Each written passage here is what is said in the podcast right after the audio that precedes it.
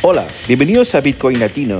Si te gusta nuestro boletín, suscríbete y síguenos para recibir nuestros futuros podcasts. Siempre estamos respondiendo las preguntas al email semanabitcoin.gmail.com.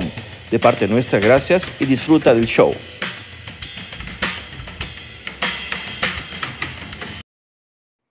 Pensé que. ¿Me escuchas, Antonio? Sí, sí, que pensé que no habrías al final. Creo que. Sí, disculpa. Sí, fue un día, fue un día complicadísimo. Eh, estuvimos discutiendo, tanto con nuestro amigo eh, Juan, ¿no? Y nuestro amigo Whisky, que está llegando ahí a poquito. Pero bueno, es importante porque por lo menos, aunque no hagamos totalmente una hora, tal vez hagamos una hora y media o una hora solamente, porque dependiendo de, también, no voy a, eh, abusar de, de, la audiencia. Es bueno siempre hacer ¿no? nuestros comentarios al respecto de las noticias de la semana. Eh, también está nuestro amigo José aquí. ¿Cómo estás, José, hombre? ¿Todo tranquilo ahí? ¿Cómo andan las cosas en Puerto Rico? Chacho, me mataste, brother, me mataste. Pero este, las cosas están bien, hermano. Estoy ansioso por ver qué, ¿verdad? ¿Qué opinan ustedes de lo del eurodólar? Es que el eurodólar. Eh, el euro digital que, que, dicen que va a perseguir un modelo de Bitcoin de UTXO. Así que me tiene eso, dije, wow. Como que quizás no sean buenas noticias, pero es interesante que hayan escogido ese modelo a cambio de uno como más relacionado a la contabilidad tradicional. Perfecto. Bueno, yo creo que, yo no sé si la, la, la, he traído para hoy, pero si de todas formas, obviamente le hemos, creo que hemos hablado un poquito sobre las stablecoins durante algunas, unos podcasts atrás. Voy a ver si la consigo ahora también para de alguna forma eh, también mantenerla aquí, ¿no? Aunque para nosotros es claro esta cuestión, ¿no? De, de, eh, de un lado tenemos, ¿no? El discurso oficial que ellos tienen de que Bitcoin no sirve para nada, de que Bitcoin ha muerto, de que solo eh, gente que no, no tiene, digamos así, vamos, no sé, no tiene no sé, las habilidades que ellos tienen como, como economistas clásicos que son en la Unión Europea, solamente esta gente no busca Bitcoin. Ahora, del otro lado, del otro lado, ¿no? Como tú lo has dicho, ellos recrean, ¿no? Falsifican, hacen un fake blockchain, ¿no? Totalmente centralizado, es casi un remedio de lo que es Bitcoin, ¿no? Y lo llaman de stablecoin con, con características, ¿no? Semejantes a, a, Bitcoin, porque al fin de cuentas saben muy bien que eh, para mucha gente que no entiende Bitcoin, tal vez eso sea una garantía de alguna cosa, ¿no? Eh, lo que está claro es decir, hay, una, hay, hay, hay, dos cosas en el mundo, existe Bitcoin y el resto, ¿no? Y en el resto tú puedes colocar todas las stablecoins, que son nada, ¿no? son so, solamente eh, monedas de, de, intercambio eh, que no tienen ninguna validad, ¿no? A no ser la honestidad del político que imprime, ¿no? Entonces eso va a cambiar de país a país o de región a región. Y del otro lado tiene también otro, otras, otra parte ¿no? de las shitcoins eh, que también se dicen cripto, ¿no? Eh, y ambas cosas no tienen nada que ver con Bitcoin, ambas cosas no tienen nada que ver con, eh, aunque sean tecnológicas, aunque sean actualizadas, ¿no? Aunque y recreen lo que Bitcoin hace, ¿no? Por ejemplo, en el caso del Lightning Network es una transferencia súper rápida, ¿no? Sin ningún costo básicamente, pues están, están bajo el, el, precio que es así medio que es eh, irrisorio, ¿no? Eh, y esto se puede hacer a través de las fronteras, ¿no? Yo puedo colocar un código QR aquí, yo estoy en São Paulo, Brasil, y cualquier persona que esté, por ejemplo, no sé, en, vamos a ver, el otro lado del mundo sería Australia, podría tranquilamente, o en la luna, no sé, ¿no? Dependiendo dónde, podría escanearlo y hacerme la transferencia ¿no? Eh, y eso no, no, no, va, no, va, a generar ningún problema para él ni para mí, ¿no? Independientemente del lugar, de la, región geográfica en la que estemos, ¿no? Eh, esto es una revolución, ¿no? Normalmente los políticos que, que tienen la, se autodeclaran dueños de nuestro dinero, eh, ellos creen que tú no tienes que tener esta, esta esta eh, posibilidad, ¿no? Y dicen, no, es, es, tu dinero, pero no para, no para todo lo que tú quieras, como por ejemplo para mandar dinero para afuera. Para que tú mandes dinero para afuera, yo, tú primero tienes que contarme a mí, ¿no? Si es que yo te voy a dar aquí la autorización, si es que es posible, ¿no? Si es que, o sea, partimos de la, de la, de la premisa de que está equivocado el problema, ese es un, ese es un error. No debería ser hecho, ¿no? Entonces tú tienes que justificar que, es, que, que está ok, que no hay ningún problema, que eres una persona correcta, ¿no? Cuando eh, el ONU debería ser al contrario, ellos deberían, ¿no? Eh, si caso, ¿no? tú como abogado debes entender esto mejor que yo tal vez, ¿no? Eh, ellos deberían, ¿no? Decirme, ¿sabes qué cosa? Es por causa de esto, de esto, de esto que tú no puedes, pero no, todo lo contrario, o sea, eh, al, fin de cuentas, eh, tú gastas tu tiempo, tu dinero y tienes que pagarle, ¿no? Al sistema para que hagas una transferencia cuando de hecho eh, lo, estás haciendo lo estás haciendo con tus recursos, por tu propia voluntad, ¿no? Pero en fin, eso es una discusión un poquito más, obviamente más amplia. Vamos a intentar buscar esa noticia para poderla eh, ampliarla un poquito más. Y claro, y también tenemos que saludar a nuestros amigos que están con nosotros aquí, ¿no? A nuestro amigo Antonio, que está siempre con nosotros. A Jeremy, ¿cómo estás, Jeremy? ¿Qué tal, hombre? ¿Qué es tu vida? ¿Todo tranquilo ahí Salvador? Bien, todo bien, todo bien por acá, viendo la victoria de Argentina, muchachos. Felicidades.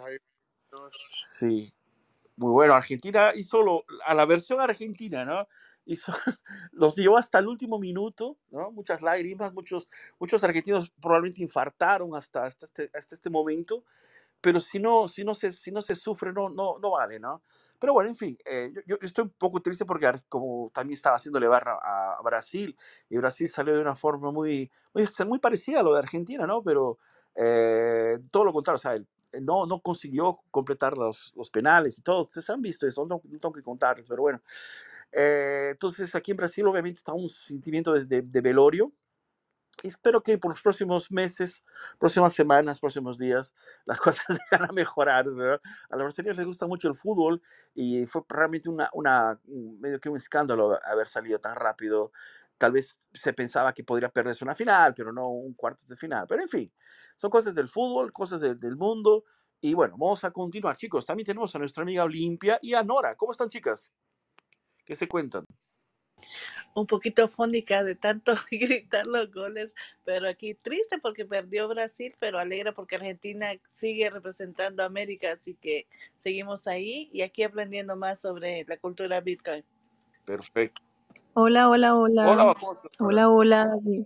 ¿Cómo está? Muy buenas noches o buenas tardes. Pues darles la bienvenida al club de Bitcoin Latino. Hoy, como todos los viernes, pues presentaremos nuestro, nuestra newsletter. Si quiere estar en nuestra newsletter, pues debe escribir un hola al email semanabitcoin.gmail.com. Así que bueno, bienvenidos y estamos aquí comenzando. Gracias, Fernando.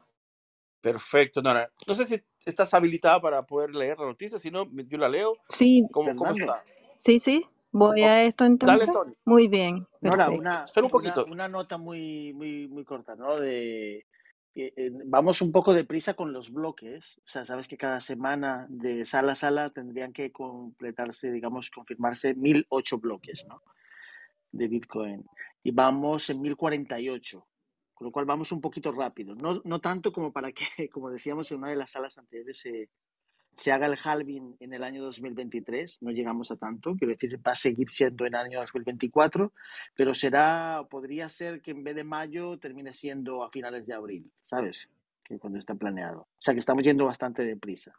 Con lo cual va a aumentar el hash rate, con lo cual vamos a seguir en máximos de hash rate a nivel mundial, pese a que el precio es muy bajo, con lo cual esto hace, debería hacer pensar a muchos ¿no? al respecto. Y lo que ha dicho José respecto al euro digital, Obviamente lo que ellos están intentando es copiar aquello que les gusta de lo que ya se ha experimentado en el ámbito pues, de Bitcoin, por ejemplo, y de otras cosas, pero eh, manteniendo siempre ellos las llaves privadas. O sea, realmente en este diseño no quieren que el usuario tenga las llaves privadas, sino que ellos las van a custodiar y obviamente va a haber límites de máximos, etcétera, y van a tener que estar eh, vinculadas a cuentas corrientes tradicionales, con lo cual no han hecho absolutamente nada. Lo único que quieren, a lo mejor, ahorrar costes de, de lo que tienen ahora de conciliaciones entre bancos y hacerlo pues un poco utilizando algo que funciona muchísimo mejor, que es el sistema de UTXOs de Bitcoin.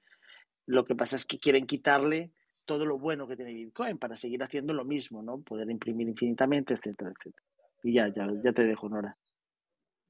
Muy Perfecto. No, bien, pues nada. ante- ah, Comen- un pequeño, un pequeño paréntesis. Sí, Solamente ahora que estabas, estabas pensando, eh, so- has, has retomado este tema, es interesante también no dejar de lado una cosa muy importante, ¿no? Eh, solo para, para, para cu- cuestiones de comparación, alguien que tenga, tenga acceso a informaciones de China, cómo funciona el crédito social chino, tal vez tengo una idea de cómo va a ser este, este cómo va a ser el utilizado, ¿no? E, ese crédito, estos stablecoins que, que ah, eh, de pronto el Estado, los países van a eh, administrarte, ¿no? Entonces, mira, si es que te portas bien, si eres una persona que estás ok conmigo, ok, te puedes gastar para comer, puedes gastar para... O sea, veamos el problema y el, y el, el terrible dilema que la gente va a tener si es que, si es que todo mundo nos eh, decide eh, dar, darle continuidad a esta idea, ¿no? Es una, una, cosa realmente peligrosa. Pero bueno, vamos a tocarlo como lo he dicho más adelante. De todas maneras, Fernando, ten en cuenta que Europa es probablemente el único lugar que de forma global, a escala,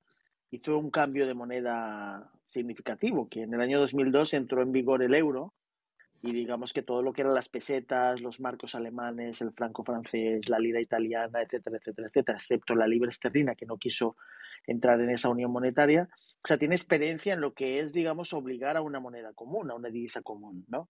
Y entonces en este sentido yo creo que va un poco más con soberbia, en el sentido de que piensa que en Maastricht, cuando la Unión Europea decidan poner un CBDC van a utilizar los argumentos necesarios para convencer a la población de que es necesario. Es decir, es verdad que todos sabemos que van a ir a un modelo de control absoluto, de bloqueo, etcétera, para siempre alegando las leyes de antiblanqueo de dinero y todas estas cosas, pero ellos sí blanquean dinero, pero que los demás no lo hagan.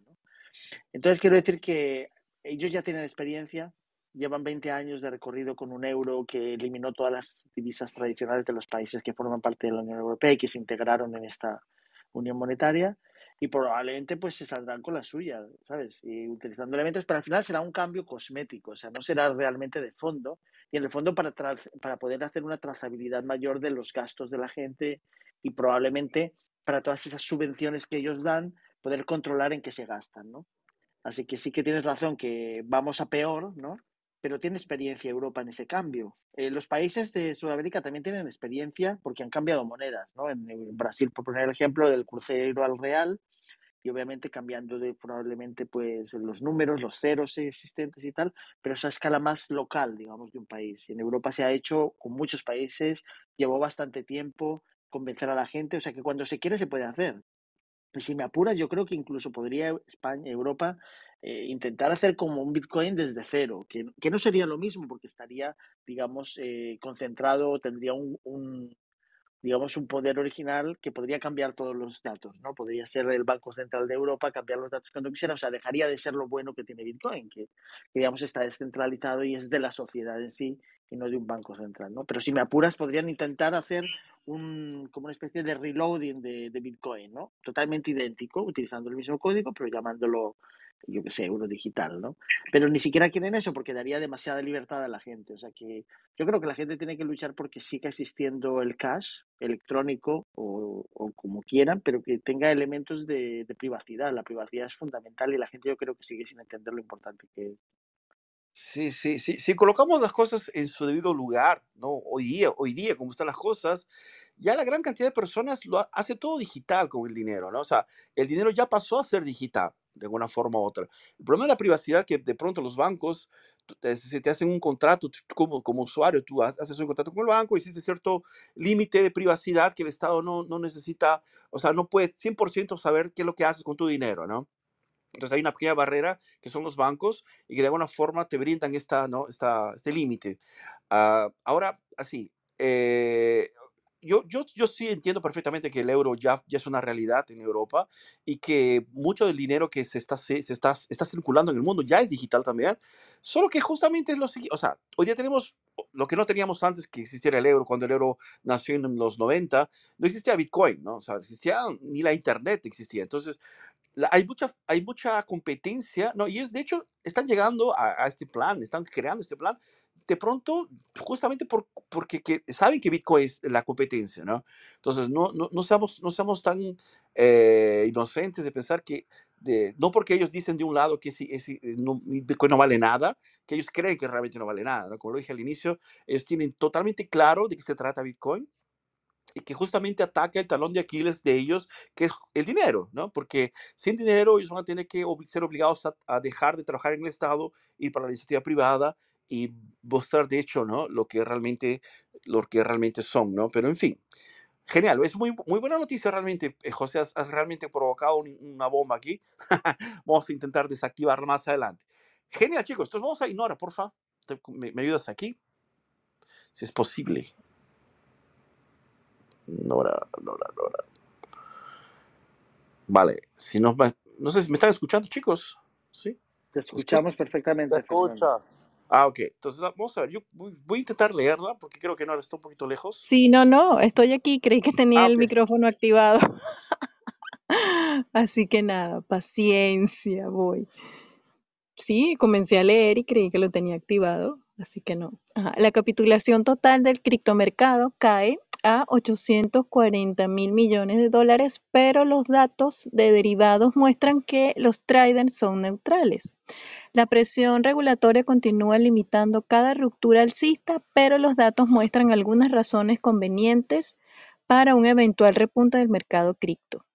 La capitalización, total del mercado de cripto cayó un 1,5% en los últimos siete días para quedar en 840 mil millones y el movimiento ligeramente negativo no rompió el canal ascendente iniciado el 12 de noviembre, aunque el sentimiento general sigue siendo bajista y las pérdidas en lo que va de año ascienden a un 6,4%, a un 64%. Entonces, el precio de Bitcoin cayó un 0,8% de la sema- en la semana, estabilizándose cerca del nivel de unos 16.800 dólares del hacia el día 8 de diciembre, aunque finalmente superó los 17.200 más tarde ese mismo día. Los debates relacionados con la regulación de los mercados de criptomonedas presionaron a los mercados y el colapso del exchange FTX limitó el apetito de los traders,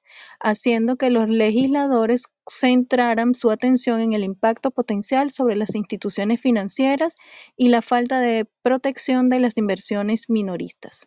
El 6 de diciembre, la Financial Crime Enforcement Network dijo que está examinando cuidadosamente las finanzas descentralizadas, mientras que el director en funciones de la agencia Inma Dals afirmó que el ecosistema de activos digitales y las divisas digitales son un área prioritaria clave para la agencia. En particular, el regulador se mostró preocupado por el potencial de DeFi para reducir o eliminar el papel de los intermediarios financieros, que son fundamentales para sus esfuerzos de lucha contra el blanqueo de capitales y la financiación del terrorismo.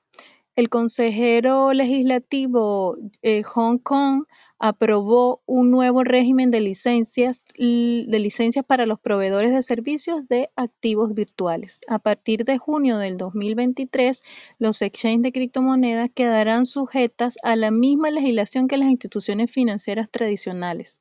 El cambio exigirá medidas más estrictas contra el blanqueo de capitales y protección de los inversores antes de que les garantice una licencia de funcionamiento. Mientras tanto, los reguladores financieros australianos trabajan activamente en métodos para incorporar los stablecoins de pago al marco regulador del sector financiero. El 8 de diciembre, el Banco de la Reserva Australiana publicó un informe sobre los stablecoins Ok, en el que citaba los riesgos de perturbación de los mercados de financiación y de aumento de exposición y liquidez de los bancos. perfecto. El, Yo creo que, yo, creo- yo creo que está, yo creo que está bueno la información.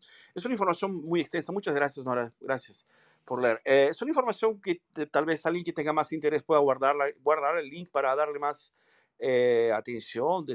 Hay, hay información que habla sobre eh, tanto la parte de, no esta, esta legislación que se está creando, se está creando encima de esto, ¿no? Eh, obviamente esto es todo, toda una resaca, ¿no? Lo que es FTX. Pero lo interesante de la noticia también habla un poquito sobre este, este market cap, ¿no? Eh, me acuerdo cuando empecé, eh, cuando empecé aquí en Clubhouse y empecé, empecé a hablar un poco más de Bitcoin, eh, era una, era muy común escuchar el market cap de, respecto de las cosas, ¿no?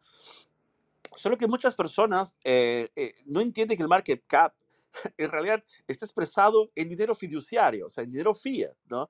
Entonces, eh, los, to- todo está Yo no soy nada, nada contra quien quiere especular con cualquier cosa, ¿ok? Tú quiero que todo el mundo hace con su plata lo que quiera, ¿no? Es- Quieres especular con Bitcoin, quieres especular con oro, quieres especular con cualquier cosa, eh, es perfecto, es libre totalmente, yo creo que es, es posible, ¿no? Eh, solo que existe esta, esta, es- esta necesidad, ¿no? De entender que independientemente del precio que esté, ¿no? Si, si, por ejemplo hay un market cap de un trillón, Bit- Bitcoin llegó a un trillón hace algunos meses atrás, ¿no? De, de dólares, y mucha gente, eh, bueno, yo, inclusive yo, ¿no? Que celebramos, dijimos, ah, qué bueno, mira, miren la fortaleza de Bitcoin. Solo que eh, no, no dejamos, no, siempre estamos siendo llevados a esto pensando de que tal vez sea dinero libre, pero de hecho no lo es, ¿no? Eh, la gente que entra en Bitcoin, que aplica Bitcoin en gran escala, ¿no?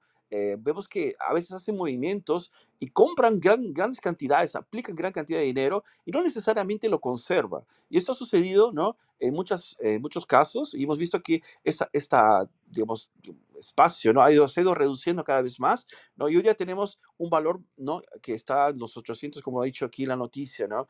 Eh, mucho de ello también eh, por causa de las exchanges que han ido cayendo, porque también justamente no eran 100% Bitcoin, sino que eh, es- aparecieron, llegaron con diferentes eh, formas de descubrir, descubriendo nuevas formas de poder eh, usar el Bitcoin, tanto en la cuestión de lent, la cuestión de, de préstamos, la cuestión, etcétera, de sintéticos, no sé. Inclusive también, ah, claro, obviamente con shitcoin, ¿no? En medio de todo esto, y esto de alguna forma, medio que ha contaminado todo lo que de pronto pudo haberse creado desde el inicio si todo hubiera sido 100% Bitcoin, ¿no? No hay como, infelizmente Bitcoin no tiene cómo separarse de este mundo shitcoiner, ah, porque él está, ¿no? En, la gran, en gran parte, ¿no? Expuesto eh, dentro de las exchange, ¿no? Existe tanto Bitcoin como el resto y mucha gente piensa que es lo mismo y, y bueno, ya hemos hablado bastante sobre eso también, que mucha gente piensa que eh, NFTs, Ethereum, etcétera, eh, tienen de alguna forma una relación con Bitcoin porque son programas de computadoras, porque se pueden hacer por, se usan por la internet, se puede usar dinero con esto inter- de alguna forma u otra, ¿no? Pero eh, eso es, es- es totalmente superficial este concepto, ¿no? Vemos que Bitcoin va más allá de esto, ¿no? Y justamente, independientemente del market cap que tenga, eh, Bitcoin tiene su propio, ¿no? Eh, no, no- no va a ser esto que vaya, vaya a darle, ¿no? Eh, el norte que tiene. Él va a continuar andando como continúa haciéndolo a cada 10 minutos, que, eh, eh, generando un bloque, un bloque nuevo ¿no? confirmando las, las, las transacciones y, y independientemente de cuánto esté o no. Eh, habíamos dicho también otras salas al respecto del problema que hay mucha, la centralización del- de los bitcoins, ¿no? Porque, por ejemplo, como cuando vemos noticias como esta FTX con un gran, gran eh, cantidad de bitcoins dentro de su patrimonio y después eh, ah, esta, esta, esta ficción de su moneda, en la cual obviamente tuvieron que eh, colocar bitcoin para la venta y esta gran cantidad de Bitcoin siendo vendido hizo que despincase un poquito el precio, ¿no? Eh, también es, es una cuestión de problema para de pronto la idealización, ¿no? Hay mucha gente que seguía mucho con la, por la cuestión del precio, ¿no? ¿Cuándo Bitcoin va a volver a subir? ¿Cuándo Bitcoin va a volver a su, a su precio, ¿no? Eh, de pronto anterior de, de, de, que haya sucedido todas estas cosas. Y francamente mm, es difícil de saber, tal vez el precio de Bitcoin hoy día sea el precio el, el cual eh, como hemos dicho, un mensaje al mercado, sea el, el, precio que la gente está pagando por, por lo que, lo, por, por lo, lo, entiende y porque lo usa, ¿no? Pero bueno, al fin de cuentas eso, el precio eso realmente es una, un laberinto, ¿no? No voy a entrar en esto, yo sé que a nuestro amigo Antonio también no le gusta mucho, pero hay mucha gente que le, le, le preocupa y le gusta escuchar al respecto cuál es la posición que tenemos sobre, sobre el precio, ¿no? Eh, no es simplemente decir, mira, sabes que no te preocupes con esto, eh, es, es bueno saber que yo pienso así, no me preocupo por el precio, pero tengo que de alguna forma justificar por qué no me preocupo por el precio, ¿no? Y de pronto esto sea una explicación. Entonces, seguro ustedes, chicos, tienen una idea sobre esto, eh, quieren comentar. Fernando, Dale, Antonio. eh, yo, yo sé que tú traes las noticias para suscitar el debate, ¿no? Y en este caso, cuando traes el tema de... Lo que que la noticia está primero muy mal redactada, habla del criptomercado, con lo cual mete ahí absolutamente todo. La capitalización, el, lo que llaman eh, capitalización de mercado, es una cifra absolutamente irrelevante, no sirve para nada, ni en la bolsa, ni en tal. La gente, a la gente se la engaña con estas cifras, es mentira. No existe la capitalización del mercado de nada porque todo depende de la liquidez, depende de contra quién estés eh, reflejando, digamos, el- la cantidad de acciones que existan o la cantidad de bitcoins en, en circulación. En determinado exchange la capitalización de mercado puede ser eh, absolutamente nula porque no haya, no haya ningún tipo de liquidez, de contrapartida, como pasa cuando un exchange cae, con lo cual era cero la capitalización de mercado de bitcoin y de todo lo demás en ese exchange. Son como subconjuntos absolutamente cerrados. Con lo cual, yo sé que la traes para suscitar el debate, pero todas estas cifras no sirven absolutamente para nada. No tienen nada que ver. Como os he dicho muchas veces aquí, el mundo son transacciones. Transacciones que tienen lugar todos los días, a todas horas, entre la gente, por servicios, productos, etcétera. Y eso es lo fundamental. Y en cada momento la persona decide qué es lo que está dispuesto a recibir y con qué está dispuesto a pagar. Tiene que buscar en su bolsillo, tiene que buscar su tarjeta de crédito, o si tiene confianza con el establecimiento, incluso puede ni siquiera pagar y le dan el servicio o el producto, ¿sabes? Quiero decir, las transacciones entre los seres humanos es lo, es lo fundamental. Y ahora mismo están lideradas por Visa y Mastercard de manera es un monopolio. Que obviamente, por ejemplo, y de hecho se está debatiendo en Estados Unidos, el quitarles ese monopolio, pero eso es una batalla que la gente no se está fijando en ella y es fundamental, porque en el momento en que ya no tienes control sobre el monopolio de las transacciones, todo es posible, ¿sabes? Y pierde, digamos, el, el, dólar, perdería la, la, la, la figura, su valor como referencia a nivel mundial en el momento en que se permitiesen otro tipo de cosas y otras redes alternativas utilizando lo que ya existe, que son todos esos datáfonos y, y sistemas de pago con tarjeta, con contactless, etcétera, que existen en el mundo. Es decir, ahora mismo existe un, un sistema completamente monopol- monopolizado de las transacciones y eso es lo que de verdad existe. Todo lo demás, números, pues gusta mucho a la gente que utiliza el trading, en la bolsa.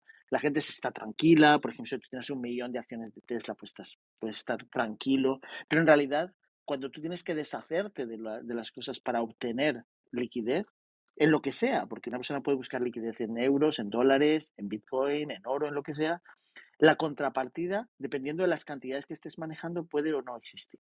Y de hecho el problema es que estamos viviendo una ficción desde hace muchos años, donde la Reserva Federal de los Estados Unidos no hace más que imprimir dólares porque los dólares son la referencia a nivel mundial.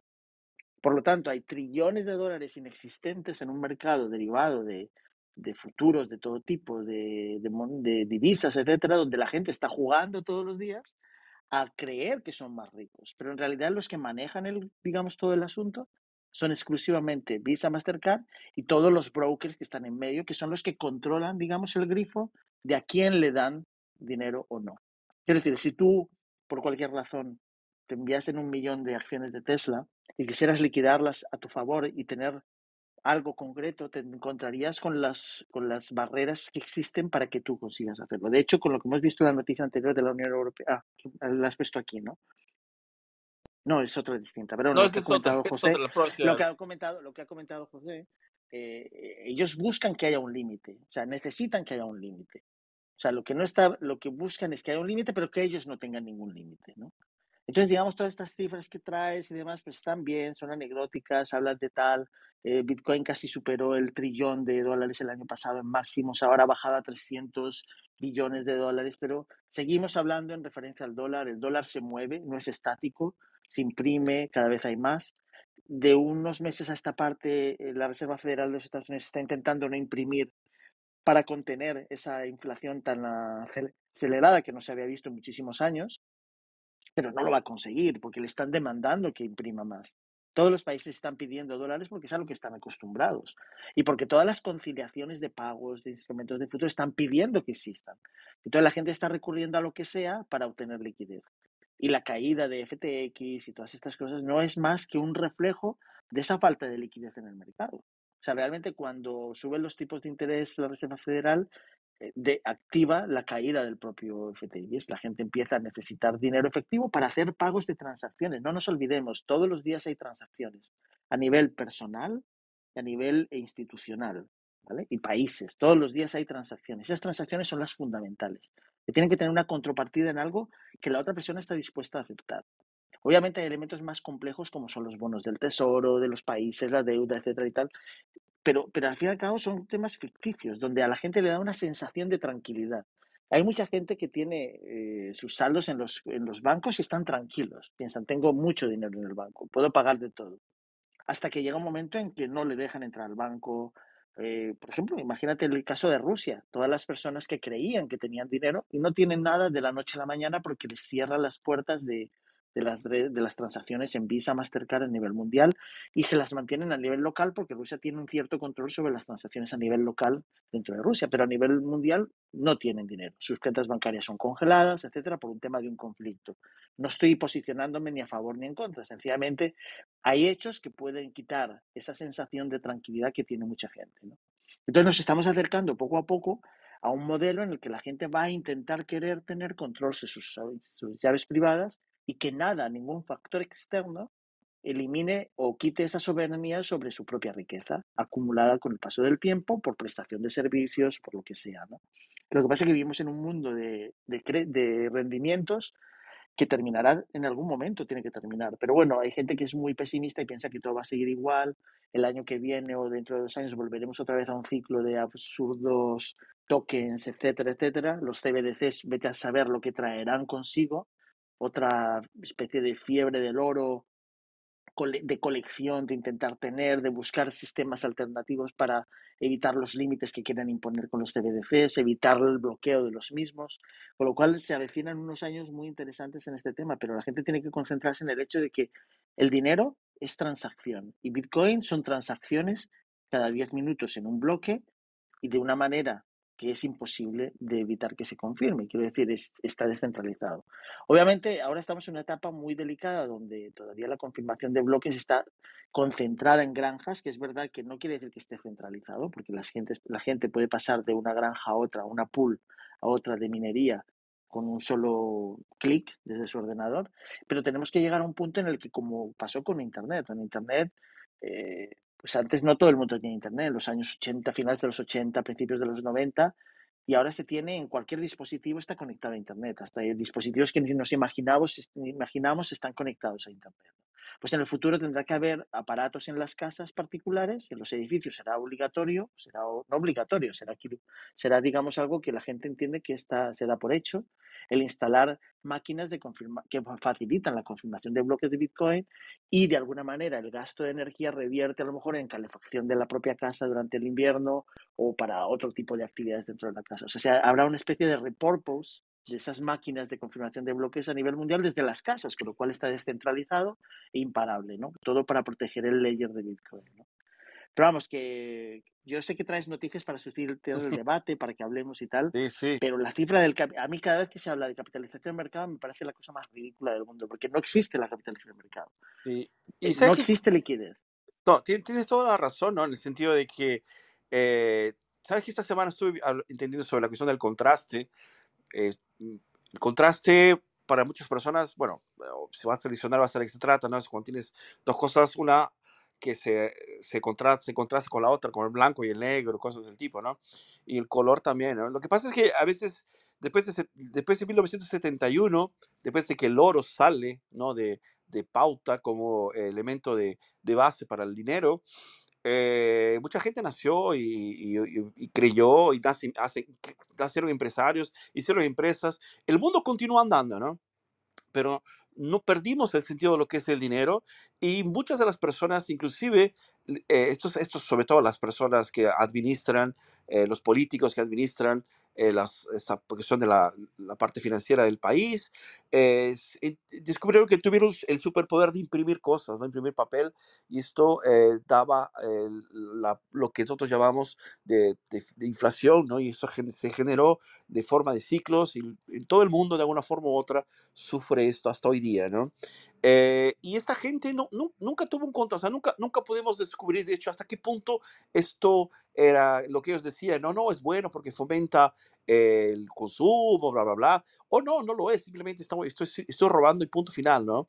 Eh, no, no, existía ese contraste, no era visible porque eh, no existía Bitcoin, ¿no? Entonces, eh, hay muchos memes de Bitcoin que es Bitcoin es igual a todo lo que existe dividido entre 21 millones de monedas, ¿no?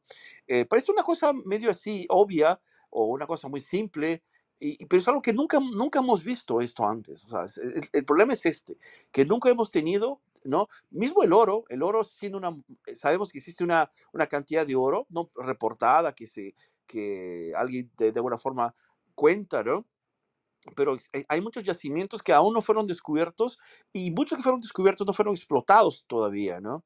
Eh, el oro no es algo que es, es, es infinito, eh, perdón, es algo que es finito, es algo que, es, es, algo que puede ser infinito dependiendo de dónde estés, dónde estés o, o, en qué lugar está. O sea, la naturaleza crea, crea oro, ¿no? Y, y, puede, puede aparecer un yacimiento infinito de oro en el sentido de que, bueno, tu vida tiene un tiempo y puede haber tanto que nunca lo vas a terminar gastando, ¿no? Pero bueno, en fin, o sea, no significa que el oro sea la referencia, ¿no? Como lo, lo es Bitcoin, o sea, es algo muy nuevo para nosotros entender cómo este 21 millones de monedas va a reemplazar ¿no? el sentido de lo que en teoría la economía usa. Hoy día tiene el valor que tiene porque la gente que lo, lo utiliza lo está utilizando, ¿no? Eh, eh, poco, la, la, punta de la aguja, ¿no? Lo está utilizando, ¿no? Tú, la gente que está en esta sala, la gente que, que, que, que está en Twitter, la gente que escuchó de Bitcoin, que, que a veces simplemente no participa socialmente de nada, ¿no? Está ahí, ¿no? Las billeteras lo dicen, dónde están eh, y que, con cuál eh, densidad de, tra de tra transferencias ellos utilizan Bitcoin, ¿no? Está viva la, la, la, la, digamos, la semilla está, está moviéndose, ¿no? El embrión. Y esto de alguna forma va, va a ir creciendo, ¿no? Porque esa es la tendencia, ¿no?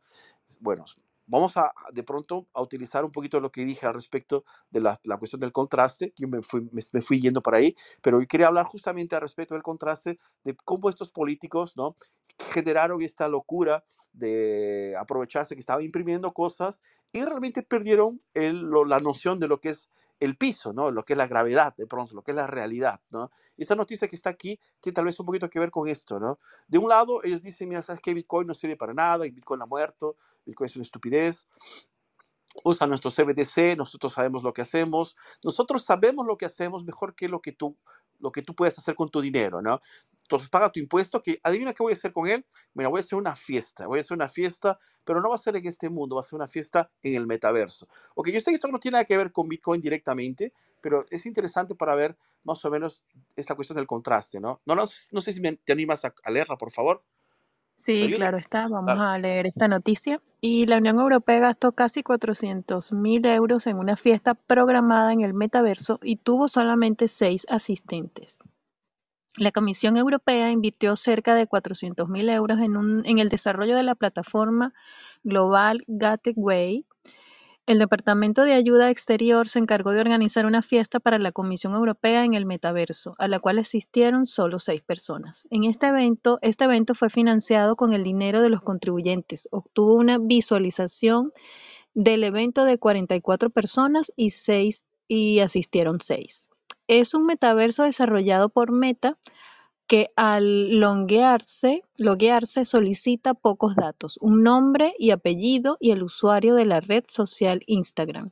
El anuncio se hizo público en la página del metaverso Global Gateway para el pasado 29 de noviembre de este año a las 9 de la noche. Eh, la iniciativa tomada por la Unión Europea que buscaba difundir el trabajo que hace entre la población más joven, a saber de unos 18 a 35 años, no fue bien recibida por el colectivo. Este proyecto fue presentado por la presidenta de la Unión Europea, Ursula von der Leyen, con la finalidad de desarrollar nuevas infraestructuras en países en vías de desarrollo. Pese a este fracaso de convocatoria, la Comisión Europea estima destinar 300 mil millones a 300 millones de euros para ampliar la infraestructura, para ampliar las infraestructuras en otros países de la región, con una fecha límite del 2027 para el desarrollo de estas plataformas. En la celebración de esta fiesta digital se invirtieron cerca de 387 mil euros que abarca el pago a Meta por el desarrollo del espacio que conjuga eh, la realidad virtual con justamente una muestra del trabajo que realiza la Unión Europea y que pasa desapercibido para los jóvenes que habitualmente usan las redes sociales, pero que carecen del conocimiento del trabajo institucional. En esta oportunidad se desarrolló en una isla paradisiaca dentro de los entornos del metaverso sin causar el mejor de los inicios que atrajera la atención de usuarios y participantes. En definitiva, la asistencia de solo seis personas a la fiesta, incluyendo un corresponsal de la plataforma de medios Debex, que quedó prácticamente solo después de haber interactuado escasamente con cinco personas que asistieron hace inferir que la Comisión Europea debe replantear la forma en que hace la convocatoria para este tipo de eventos. Así lo publicaba la corresponsal en su cuenta de Twitter. Muy bien. Nora, muy bien, perfecto, muchas gracias. Eh, bueno, yo no sé, yo sé, tal vez Whisky estuvo ahí, no sé si estuviste ahí, Whisky, ¿cómo estás? ¿Participaste de esta fiesta del metaverso? ¿Te llegó la invitación? No sé si, si consigues comu- comunicarte, si no, bueno, pues me cuentas, ¿ok? Pero bueno, la idea es una idea así, es, es, es autoexplicativa, ¿no? O sea, ¿qué se le puede hacer, ¿no? Entonces, ah, es- obviamente vas, es un, una, una, un techo de vidrio, vamos a colocarle piedras y no es, de, se trata de esto, ¿no? Pero yo me preocuparía un poquito, por lo menos, ¿no? Me quedaría un poco, poco preocupado de saber cómo, cómo la Unión Europea eh, se da este lujo de, de, de- y, y- y cu- cuál es la calidad de pensadores que tienen ahí dentro, ¿no? O sea, realmente son lo que ellos dicen que son, esta gente con curso, con concurso público, que tienen grandes capacidades, ¿no? Eh, que van a guiarnos, ¿no? Eh, yo, obviamente financieramente, yo ya decidí que eh, ninguna autoridad es, superior a, mi, propia, mi propio entendimiento, ¿no? Eh, y, y justamente Bitcoin es esto, ¿no? O sea, yo llegué a Bitcoin dentro de varias, ob- obviamente varias señales, ¿no? Varios, varios textos, varios videos, etcétera, pero el, el veredicto final fui yo quien lo decidió, ¿no? Y la idea es justamente es que la gente que nos está escuchando haga lo mismo, ¿no? O sea, infórmate, y convéncete tú mismo al respecto de esto, ¿ok? Eh, no, no, no, no, seas, mm, eh, no seas llevado por el, eh, de pronto así, el grupo, ¿no? No, no quiero decir la manada, pero eh, la idea es que tú mismo hagas tu propia investigación, ¿no? Tú mismo escojas y veas hasta qué punto eso es positivo para ti, ¿no? Eh, yo, yo respeto mucho a la gente, debe haber mucha gente muy competente que trabaja en la Unión Europea, en la cuestión de, eh, la cuestión de las políticas, etcétera. Debe haber mucha gente, gente muy competente, obviamente que, que claro que la hay, ¿no? Pero también debe haber un grupito de gente que mm, está simplemente gastando el dinero justamente porque sabe que es infinito, ¿no? O porque no les ha costado a ellos eh, el precio que los ha costado a nosotros, los trabajadores, digamos así, ¿no? La gente que, que se, se levanta en la mañana y, y, hace la, y gana su dinero, ¿no? Pero en fin, eso es solamente para pintar un poquito, ¿no? El contraste, ¿no? De, de justamente quién critica Bitcoin, ¿no? ¿Qué, qué, lo, qué, cuál, qué es lo que tiene en la cabeza? Esto, esto es la... Esto, ¿A quién Bitcoin está combatiendo esto? O sea, prácticamente no tiene, no, no hay competencia. Es, es por, a veces mucha gente dice, mira, ¿sabes qué, Fernando? Eh, los gobiernos van a prohibir Bitcoin. ¿Pero ¿Qué gobiernos? Estos, estos gobiernos que hacen fiestas para... para... Ay, Dios mío, bueno, no, no voy a afondar, pero... está- Fernando, Dale. yo estuve en- en- allí en ese metaverso de, de la Comunidad Económica Europea. La verdad que las interfaces son muy buenas y todo eso, pero eh, ellos están solicitando que las personas hablen ahí de, su, de sus emprendimientos. O sea, a mí se me ocurrió la idea, ¿y qué tal que yo quiera hablar de Bitcoin aquí mismo? Porque ellos te, te prestan los portales, hay muchas formas que tú puedes opinar, pero después leyendo todo lo que Nowhere, porque ese se llama ese, ese metaverso, te dice de que solamente es para que tú puedas aportar de manera ecológica pero es un contraste de, de, todo el conocimiento que hay ahí. Sí está muy bonita la plataforma y todo eso, pero no, no se justifica ese mal gasto del dinero habiendo tantas necesidades en toda Europa, en todo, todos esos países que necesitan realmente que se les dé esa seguridad social que tienen sobre todo la mayoría de las personas mayores que están viendo estos movimientos que están ahorita. Sería mejor invertirlos en educación para que la gente sepa por qué invertir eh, en criptomonedas, en Bitcoin, en todas estas tecnologías nos va a llevar a otros niveles y no desperdiciarlo creando un metaverso que realmente nadie entra. Yo he invitado a varias personas a que entren en ese metaverso porque es parte de conocer esos, esos ambientes, pero ni aún así, entonces yo creo que ese fue parte del fracaso de ellos. No, no tener una visión más amplia en qué gastar ese dinero y solo dedicarse a estar en tecnología. Cayeron en lo que es el FOMO. Muy bien, genial. Bueno, Lipe, ya es bueno saber que tenemos un testigo ocular de esta, esta catástrofe, ¿no? Una cosa, yo, yo sí, bueno, personalmente pienso lo siguiente, que es una opinión, obvio, ¿no? Eh, la, la gran diferencia, ¿sabe por qué nunca, nunca la Unión Europea, ninguna, ningún gobierno, ningún consejo de, de, los grandes genios de la economía del planeta, de todas las épocas de bueno, va a conseguir, eh, por ejemplo, hacer algo como Bitcoin? Y eso es, es, interesante. Obviamente estoy abierto a que alguien, me, alguien suba aquí y, y, debata conmigo sobre este tema, ¿ok? Es por un simple, simple hecho que es una cosa que se llama orden espontánea. La orden espontánea es algo que, que aparece, ¿no? Y está distribuida, ¿no? Eh, la, la, distribución siempre gana de, de la, de, la, del de la organización central, ¿no? La distribución de los precios, el conocimiento, es este conocimiento que está disperso entre cada uno de nosotros para saber el precio de las cosas, para decir si compramos o no compramos, para saber si trabajamos, cuánto trabajamos y cómo trabajamos. Todo ese tipo de conocimiento, esa dispersión neuronal de la sociedad, ¿no? Está disperso y esto llevó a la, a la, creación de Bitcoin. Bitcoin fue creado, obviamente, claro, por Satoshi Nakamoto, pero no lo hizo solo. Él despertó una, una necesidad que existía allí, mucha gente, que fue prácticamente como una, digamos así, una queda de dominó, que fue juntándose y que lo ha llevado, lo ha traído hasta aquí a nivel global, en el sistema, la gran cantidad de nodos que existen en, el mundo hoy día, ¿no? Eh, en todo el, todo, el, todo el mundo, o sea, no estamos hablando solo en la Unión Europea, sino en todo lado. Esto, este tipo de convencimiento eh, que ha llevado a cada uno a tener un, tanto una inversión de minería o bajar su nodo o simplemente invertir y guardar dinero en Bitcoin.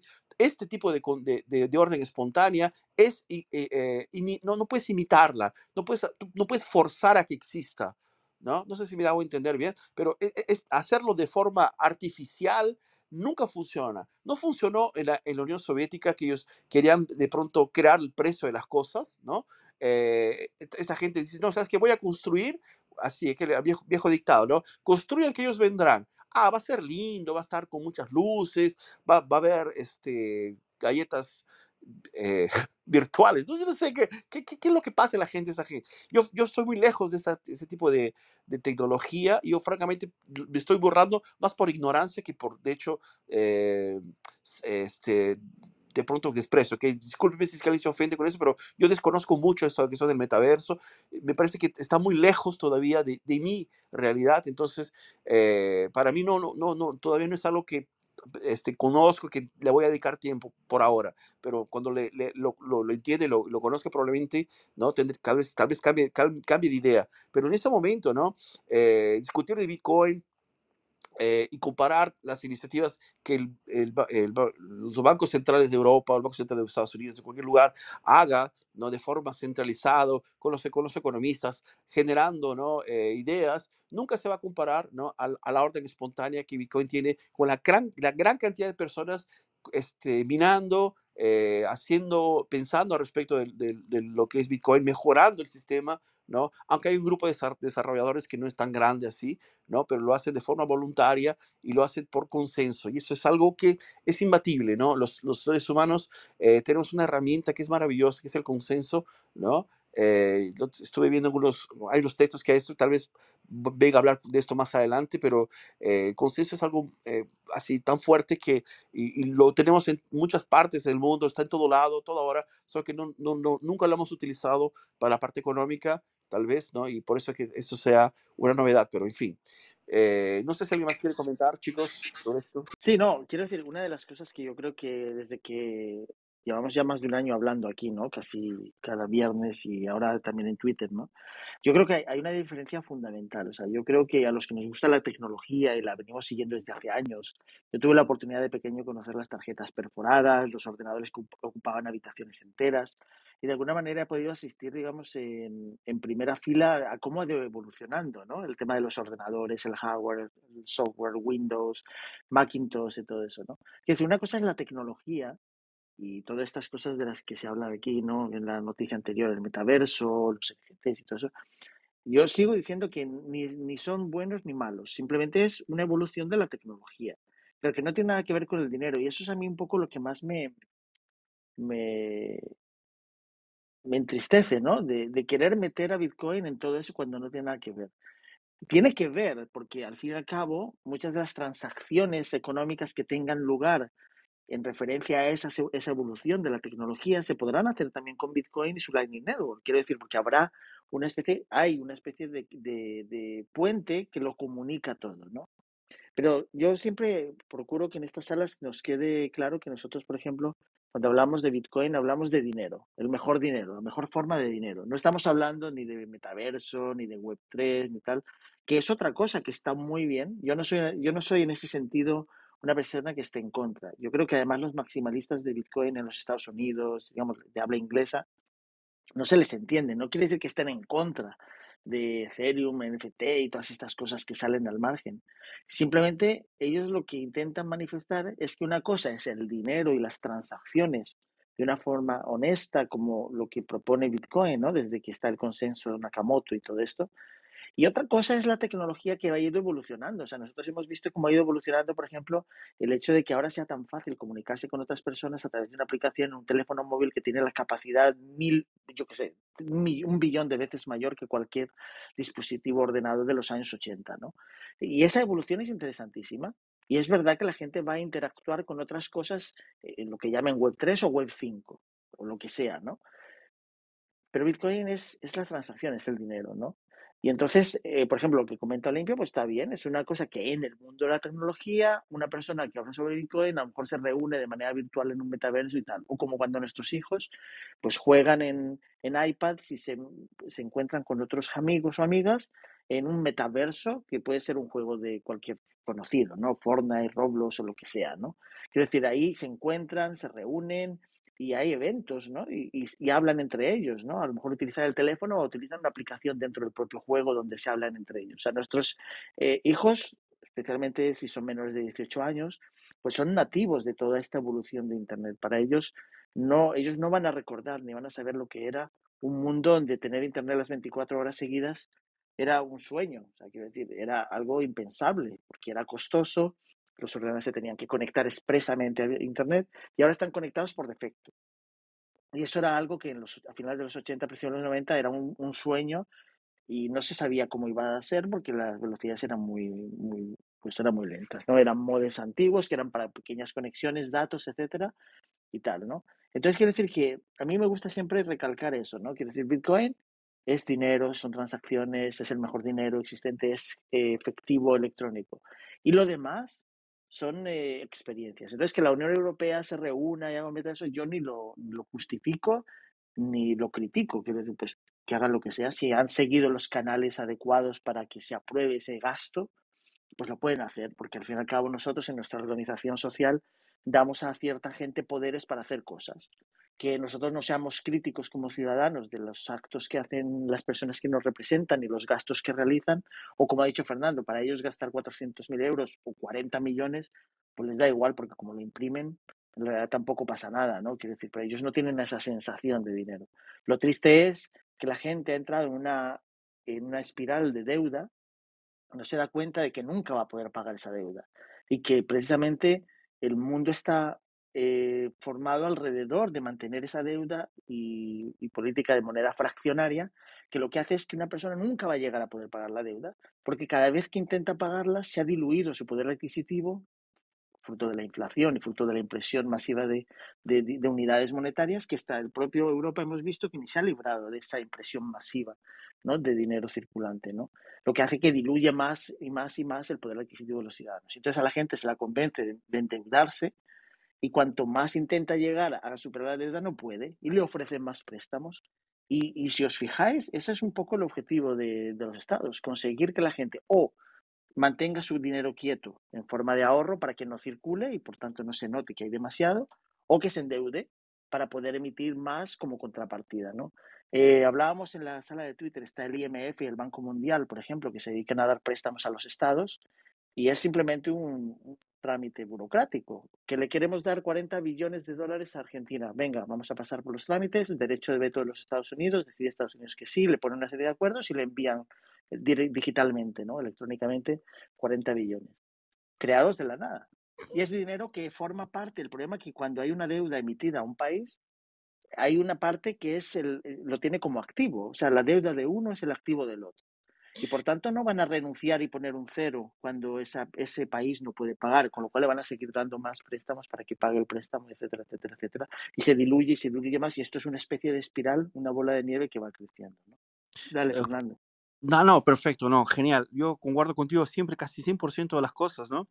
Pero hay algo que, me, que, que has dicho que de, de hecho me gustaría aprovechar también para ampliar, ¿no? Eh, yo, yo discordo totalmente, 100%, que la cuestión de eh, la organización social y de que, de hecho, has firmado un contrato social o has firmado algún tipo de... Yo personalmente nu nunca le he dado permiso a ningún político para que gaste dinero, menos aún eh, mi dinero que ha sido robado, ¿no? Como al libertario, yo pienso que todo impuesto, si no es voluntario, es robo. Entonces, en ese sentido, eh, cualquier, cualquier gasto que cualquier, político haga con el dinero que no es de él es, es, un despilfarro, es un, disparate, ¿no? Pero claro, cada uno tiene su opinión, cada uno puede dar su, su, visión de las cosas, ¿no? no nadie está obligado a acompañar mi pensamiento y justamente eh, hay mucha gente que dirá, bueno, Fernando, entonces, ¿qué, ¿qué, es lo que vas a hacer? ¿Te vas a cambiar de país? Bueno, hay mucha gente que lo hace, ¿no? Yo, yo tal vez yo haya, ya, yo ya haya hecho esto, ¿no? Y, y, y bueno, y, y, para la gente que no puede cambiar de país, ¿qué, qué es lo que, lo, qué es lo que esta gente va a hacer? Bueno, compra Bitcoin. Después es lo que estamos hablando aquí en esta sala, exactamente, ¿no? Tú no eres obligado a, a, a participar de algo, o sea, si, imagínate, vives, naciste en la época de la esclavitud y te empezaron a vender, ¿no? Y si me que la organización social de ahora, son las reglas de, de, de la sociedad, no hay cómo cambiarlo, está mal, está, es terrible. Nadie tiene, nadie tiene que ser obligado a, a concordar con una cosa que es injusta. Y, para mí, como están las cosas, es, es, es injusto esta cuestión del impuesto. Eh, hay mucha gente que, que, que, que, le gusta, que está feliz. Entonces yo, lo, yo entiendo que sea voluntario, perfecto. ¿No? Pero para mí, o sea, obvio, es mi opinión, nadie está, nadie está, eh, nadie tiene que concordar conmigo, pero bueno, es lo, es lo que yo pienso. Chicos, vamos a la próxima. Esta es una cuestión Fernando, que... fíjate que además Bitcoin resuelve precisamente eso, porque cuando tú eres el custodio de tus propias llaves, te tienen que convencer para contribuir a un bien público de una manera eficiente. O sea, no, ahora el problema es que como el dinero está en manos del Estado, no tienes manera de evitar eso que has dicho tú, ¿no? Decir, o sea, lo que se fomenta o lo que se quiere conseguir con Bitcoin no solo es la descentralización y la separación de lo económico del Estado para evitar precisamente este abuso, ¿no? De, de, de hacer esos gastos y despilfarros en nombre de todos nosotros. Yo estoy de acuerdo contigo. Bitcoin viene a destruir esa capacidad que tiene el Estado ilimitada de imprimir dinero y sufragar cosas que nosotros no estamos de acuerdo en que sufraguen. Si somos dueños de nuestras llaves privadas, exclusivamente si estamos convencidos vamos a participar de ese bien común o ese pago común si estamos si creemos que es correcto y solo aquellos que estén dispuestos a hacerlo. Ya en eso concuerdo contigo y Bitcoin viene a resolver precisamente eso cuando consigamos un nivel de adopción mayor donde cada persona eh, eh, se apodera de sus llaves privadas y no cede hasta que no se le convenza de una manera fácil, ¿no? unánime. Genial, chicos. Eh, una cosa importante eh, estoy viendo aquí en el, el, chat, en el room chat, alguien haciendo algún tipo de, de propaganda sobre algún, alguna cosa. Este, yo les pido por favor que tengan más, más cautela, porque nosotros aquí en, en, en esta sala dejamos abierto el micrófono, dejamos siempre la opinión de cualquier persona. Gente que detesta Bitcoin puede subir aquí a, a, a debatir con nosotros, ¿no? Siempre que haya eh, buena, buena, buena onda, ¿no? Eh, pero no, no, no, soy a, no soy a favor de que alguien venga a vender un proyecto, a vender, a vender, a autopromoverse. No, sí, por lo menos sin preguntar, ¿no? Eh, sí, sí, obvio, hay gente que tiene toda, ve una sala y sube y, y, cree que es posible, genial, ok, no, no hay ningún problema en el sentido de, de hacerlo, pero eh, sepa que vamos a preguntar, vamos a, vamos a, a, a, veces bloquearlo dependiendo si pensamos que, por ejemplo, es un shitcoin descarado, ¿no? Entonces, tome cuidado con eso. Nunca hablamos sobre esto aquí en la sala, pero bueno, yo creo que es medio obvio, ¿no? Eh, chicos, vamos para la próxima. Hablando de políticos inter eh, y política, no, tenemos, no, hay, no, hay como, no hay como no hablar de esto, ¿no? Infelizmente hace parte del proceso. Tenemos esta noticia que habla sobre eh, África, ¿no? Ustedes saben, África es un continente, ¿no? Que por muchos años, por, no sé, creo que la historia entera, ¿no? Eh, ha sufrido mucho por diferentes aspectos. Últimamente eh, hay muchas noticias que hablan sobre respecto de que ya tenemos la, con, las condiciones de alimentar al mundo entero, ¿no? Eh, y, pero la cuestión, la, el problema es la cuestión logística. Hay, hay, gente que a veces simplemente prohíbe que se alimente a su población porque está secuestrada, ¿no? Y esto sucede mucho en África. Yo pienso que con Bitcoin las cosas van a mejorar mucho para todo el mundo que lo necesite y tal vez quien lo necesite esté allá, ¿no? Como también aquí en América Latina tenemos algunos países que lo usan mucho, como por ejemplo Venezuela o Argentina inclusive, ¿no? Pero bueno, vamos a esta noticia y nuestra amiga Nora me, me pidió para leerla y dice, sí, esta noticia está en Cointelegraph, ¿no? Es del 6 de diciembre. Eh, dice así, Strike se asocia a BitNope para facilitar los pagos eh, transfronterizos en África, ¿no? Porque pensamos que África es, pequeña, no, África, es gigante, es un continente y hay muchos países internamente. Dice así, en el escenario de Afro Bitcoin, el CEO de Strike, el señor Jack, Jack Mallers, anunció planes para mejorar los pagos de remesas en África eh, gracias a Lightning Network de Bitcoin. ¿No? Lightning Network ha llegado a Ghana, Kenia y a Nigeria durante la conferencia de Ghana. El consejero delegado de Strike, señor Jack Mallers, anunció que la empresa de pagos se ha asociado con la aplicación móvil BitNope para facilitar los pagos en África. Mallers hizo un anuncio en el escenario de Afro Bitcoin, una conferencia ¿no? de Bitcoin en, en Accra, la capital de Ghana. Lo hizo junto a Bernard Farab, eh, director general nigeriano de BitNope, tras una breve presentación de su funcionamiento. ¿no? Bueno, las transferencias de, de dinero en África aprovechan la Lightning Network, la red de pagos de la capa 2 construida sobre Bitcoin. La función se denomina Send Globally y permite realizar pagos instantáneos y de bajo coste a África. ¿no? Aquí tenemos un diagrama de transferencia, no tenemos a Liz. ¿no?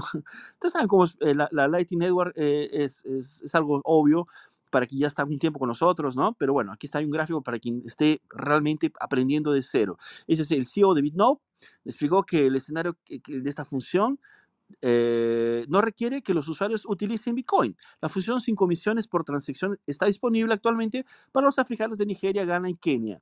En comparación a los servicios de envíos de remesas como Wise, que cobran una pequeña comisión, mientras que Western Union puede cobrar más del 10% por las transacciones de dinero. Eh, los pagos de dólares se convierten instantáneamente en Naira, Credit y Kelines, ¿no? monedas de Nigeria y de Ghana y, y Kenia respectivamente, y se eh, ingresan directamente a las cuentas bancarias de dinero móvil o lo que o de BitNote, ¿no? De los receptores. Solucionar pagos de transfronterizos entre África mediante Bitcoin supondría un gran impulso en las economías locales. Solo en Nigeria se enviaron 17 eh, mm, 17.200 millones de dólares en remesas en el país de 2020. Sin embargo, aún el Banco Mundial, por cada 200 dólares enviados en 2020, el remitente le costó 17,8 dólares, o sea, casi el 8-9%. Eso equivale a unos 1.500 millones de dólares perdidos en comisiones o aproximadamente el PIB de Samosa. Si Nigeria eliminara las comisiones por envío de remesas mediante el uso de eh, carriles de pagos de Bitcoin, los nigerianos en todo el país se beneficiarían económicamente. Y bueno, la idea es justamente esta, chicos. Hay noticias más amplias más adelante, que ustedes pueden guardarla y leerla con, con más atención más adelante. Pero es básicamente lo que está, lo que está pasando en El Salvador, ¿no? O sea, eh, seamos honestos, mucha gente eh, en esos países, eh, la gente, las familias se juntan, juntan dinero, trabajan mucho para enviar al, al, al eh, familiar más joven, más fuerte, más saludable para fuera de- del país, para que junte dinero. eh, o sea, lo, hacen de todo para que esa persona viaje, ¿no? A veces viaja a Europa, a veces viaja a Asia o a veces viaja a, a Estados Unidos, no sé, a América. Y aquí en Brasil hay mucha gente también de allá, ¿no? Y estas personas vienen con, con la obligación de juntar dinero, ¿no? Para a veces pagar préstamos para, para porque fue, fue hacer, hacer este tipo de viaje genera un costo que a veces es inalcanzable para la realidad de estas personas, ¿no? Y esos son obligados a trabajar por mucho tiempo, ¿no? Para pagar todo esto, ¿no? Eh, eso es una realidad, infelizmente, ¿no? En tanto en África, en América Latina, tenemos esto como una constante, ¿no? Y, eh, durante generaciones pasamos por esto, ¿no? y parece que la gente no, no despierta no sabe que el problema es el problema del, del dinero fiat. Pero en fin, volviendo al tema de África, eh, es, esas transacciones que son un problema, que ya son una necesidad que está, está sucediendo actualmente, ¿no? Eh, pueden ser solucionadas y deben ser solucionadas por Bitcoin. ¿No? Siempre hablamos de las noticias de Bitcoin en África, no es algo nuevo aquí en, en Clubhouse, en, este- en esta sala, sobre, sobre todo, siempre traemos informaciones de cómo se está moviendo, ¿no? En Nigeria noticiamos que fue prohibido Bitcoin, que fue este, de alguna forma eh, intentar de ser prohibido, porque es imposible, ¿no? Pero mismo así la gente continúa usándolo, ¿no? Y veamos, es imparable, eh, porque la gente lo necesita, quien lo necesita lo va a usar, ¿no? Y mismo en China, que tienen todo este problema del, del firewall, del más, más nivel de, de, de alto de, de, prácticamente el ejército de, China prohíbe, ¿no? Ellos continúan mira, minerando, mi, haciendo la minería y trans, haciendo transacciones dentro de China, ¿no? O sea, ¿cómo es posible, ¿no? Entonces, veamos que realmente es imparable y bueno, de eso que se trata, ¿no? Eso es justamente, es, es para esto que a veces Bitcoin ¿no? Eh, para a veces quien está en Estados Unidos, en España, en, en Europa, en, no sé, en Francia, en, Euro, en Inglaterra eh, o en países más desarrollados, ¿no? O sea, Estados Unidos, ¿no? ya, ya, dije, ¿no? Eh, tal vez no, no, está tan interesante esto de, de, preocuparse por Bitcoin, pero para quien está en la punta así del, del, cuchillo, que está realmente luchando la cosa, que cada centavo realmente es muy, muy importante, es, es vital de, de pronto, ¿no? Eh, hacer, pagar este 10% de Western Union es eh, realmente un, un, un, algo que no, así viene bien no hacerlo, ¿no? Viene bien guardárselo porque puede ser un almuerzo, puede ser una, una reflexión, no sé, comida, ¿no? O algún dinero que le valdría mejor si fuera, ¿no? Eh, si quedase con uno. Pero en fin, eso es, es, obviamente es un proceso, va a pasar muchos años hasta que se, se, se amplíe, se, se, cre crezca, ¿no? Eh, pero es orgánico, es algo que está sucediendo, la gente está usando, y bueno, no es, no es de ahora que Bitcoin está haciendo eh, grandes maravillas en África, ¿no? No sé si algunos de ustedes tienen comentarios sobre esto, chicos. Dale. Hola. Dale, Jeremy, ¿cómo estás?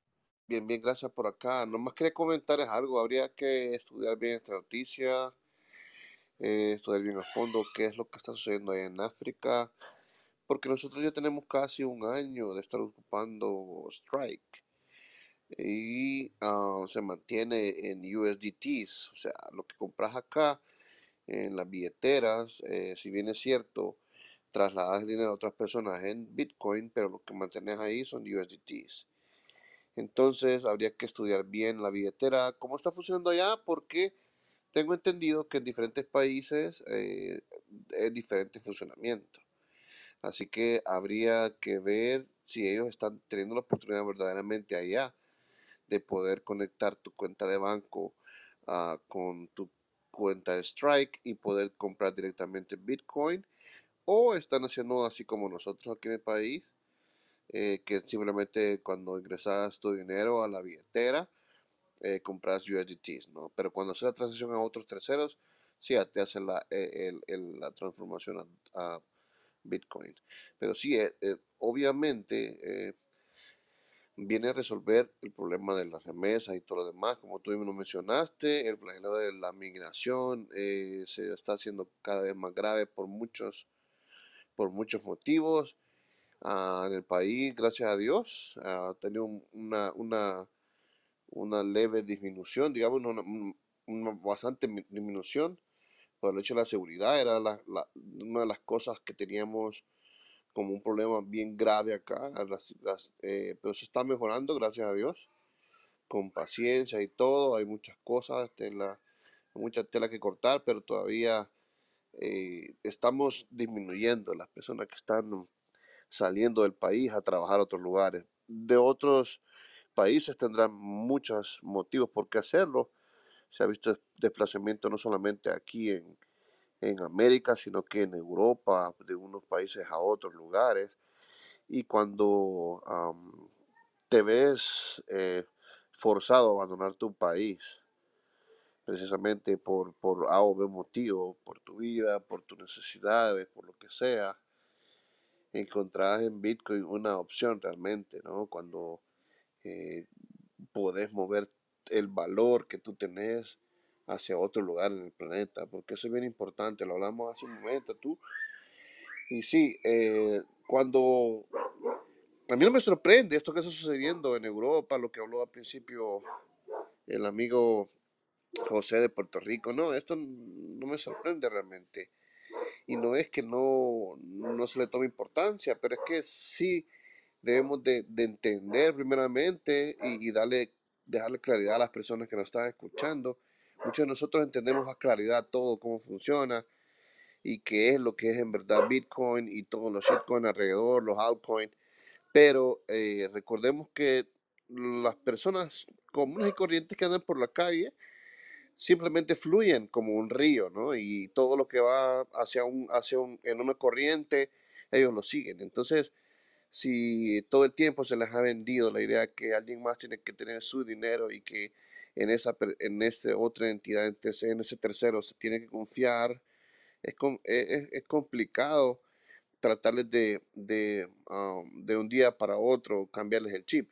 No, pero las personas que en verdad dicen, hey, tienen, se les presenta la dificultad, se les presenta eh, o muchas veces tienen la facilidad y la, oportunidad de poder aprender algo distinto y dicen, hey, pero es que tenemos algo enfrente que nosotros no hemos dado cuenta y muchas veces no sabemos ni cómo funciona el dinero y, seguimos utilizándolo todos los días, ¿no?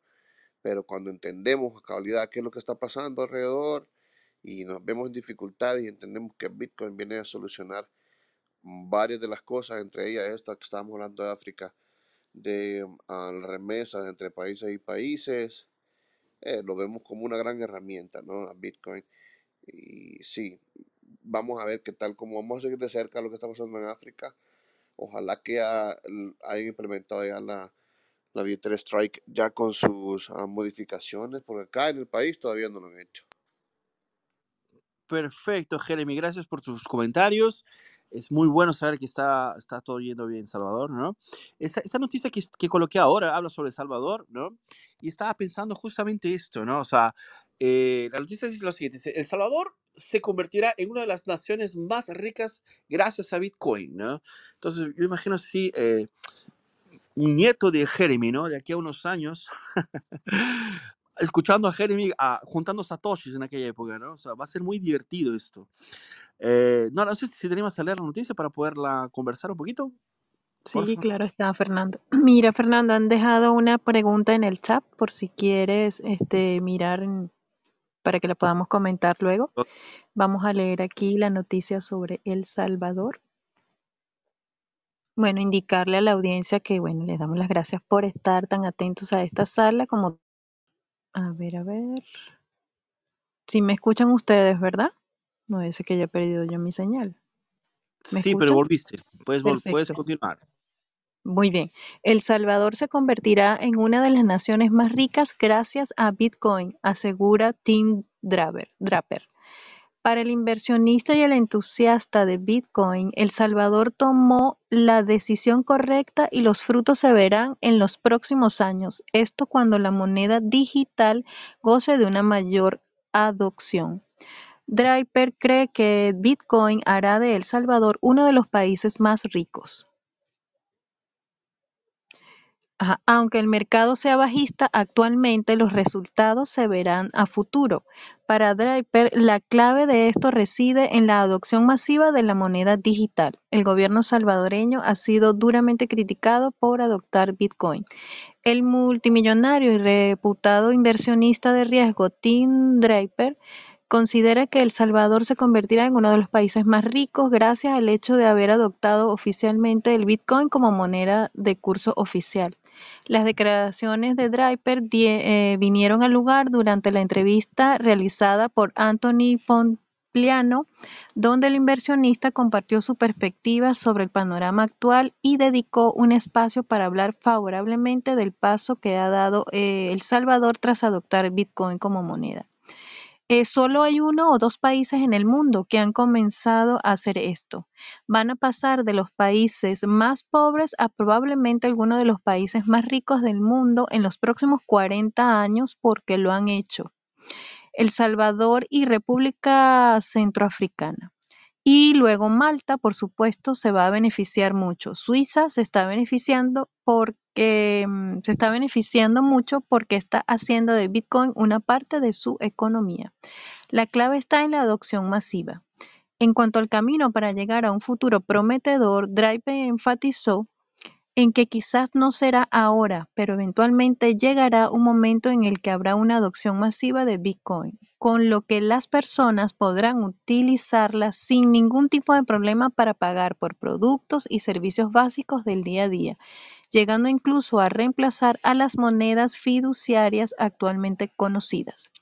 También agregó que hay áreas que podían impulsar aún más la adopción de Bitcoin en un corto plazo. Una de ellas es el uso por parte de grupos minoritarios, los cuales se ven excluidos del sector bancario y requieren de este tipo de tecnologías financieras para poder salir adelante. Y el otro tiene que ver con la incorporación de más mujeres al ecosistema Bitcoin. Esta es una de las estadísticas interesantes, pues las mujeres controlan el 80% del gasto minorista y hasta hace poco aproximadamente una de cada 16 billeteras de Bitcoin era propiedad de una mujer. Ahora es más como una de cada ocho.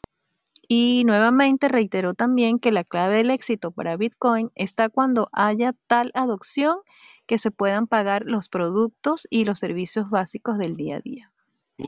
El comercio, a ver, ajá, ya. Ha dicho que en el comercio minorista, cuando el minorista puede aceptar fácilmente Bitcoin, lo que ahora puede hacer con OpenNode, se dará cuenta de que puede recibir de vuelta el 2% directamente y van a animar a sus clientes a comprar con Bitcoin. Y en el momento en que puedan comprar comida, ropa, vivienda en Bitcoin, ¿Por qué necesito una moneda política? ¿Por qué querría una moneda fiduciaria? Esas han sido las preguntas que se ha hecho, este, que se han hecho aquí en este comentario. Fernando, no sé si quieres comentar algo más. Perfecto, Nora, muchas gracias, muy amable por leer la noticia. Y bueno, es la opinión de nuestro amigo, ¿no? Habla sobre el uso de, de Bitcoin aquí, Bitcoin allá. Cada uno tiene su propia receta. Eh, hay mucha gente que, que le gusta mm, eh, hacer las comparaciones. Es natural, los seres humanos tenemos esto, esta herramienta ¿no? de, de aprendizado. Nos gusta comparar, nos gusta hacer, eh, hacer réplicas de las cosas para ver si es que se encajan, hasta qué punto se encaja. Es una, es una estrategia mm, así intrínseca en nuestro cerebro, ¿no? A priori hacemos las cosas y no, no, no pensamos, de hecho, eh, y a veces nos, nos, defraudamos cuando no funciona de la forma que nos gustaría que fuera. Y bueno, en fin, eh, a mí francamente eh, me, despreocupa la cuestión de, de, la cantidad de personas que, o por ejemplo, si van a ser más mujeres, más hombres, si van a ser más niños, más viejos. Eso, eso me deja sin cuidado, francamente. Yo espero que la, gente que esté interesada, de hecho, va a llegar y va, va a interesarse, ¿no? no hay como programarlo, no hay como preverlo, ¿no? Pero del resto es muy interesante, ¿no? Ver cómo eh, en El Salvador las cosas están yendo bien. Eh, y bueno, la, eh, la, la, idea es que, claro, no sea de la noche a la mañana, no es una cosa así inmediata, hay todo un proceso, ¿no? y queriéndolo, ¿no? Haciendo estas comparaciones que siempre hacemos, ¿no? Es muy parecido. El otro día estaba escuchando un podcast que hablaba sobre cómo, cómo la Internet ha, ha venido reemplazando la televisión, ¿no? Si bien es cierto que muchos de nosotros aún tenemos televisión en casa, probablemente hemos disminuido drásticamente la cantidad de tiempo que le estamos dedicando a la televisión y estamos más usando la Internet, ¿no? Y, y Bitcoin es un elemento que está dentro de Internet, ¿no? O sea, vemos que todavía es más joven aún, y, pero ya quieren, no, ya quieren que se use, ya quieren que todo el mundo lo tenga y bueno, en fin, ¿no? es muy interesante, ¿no?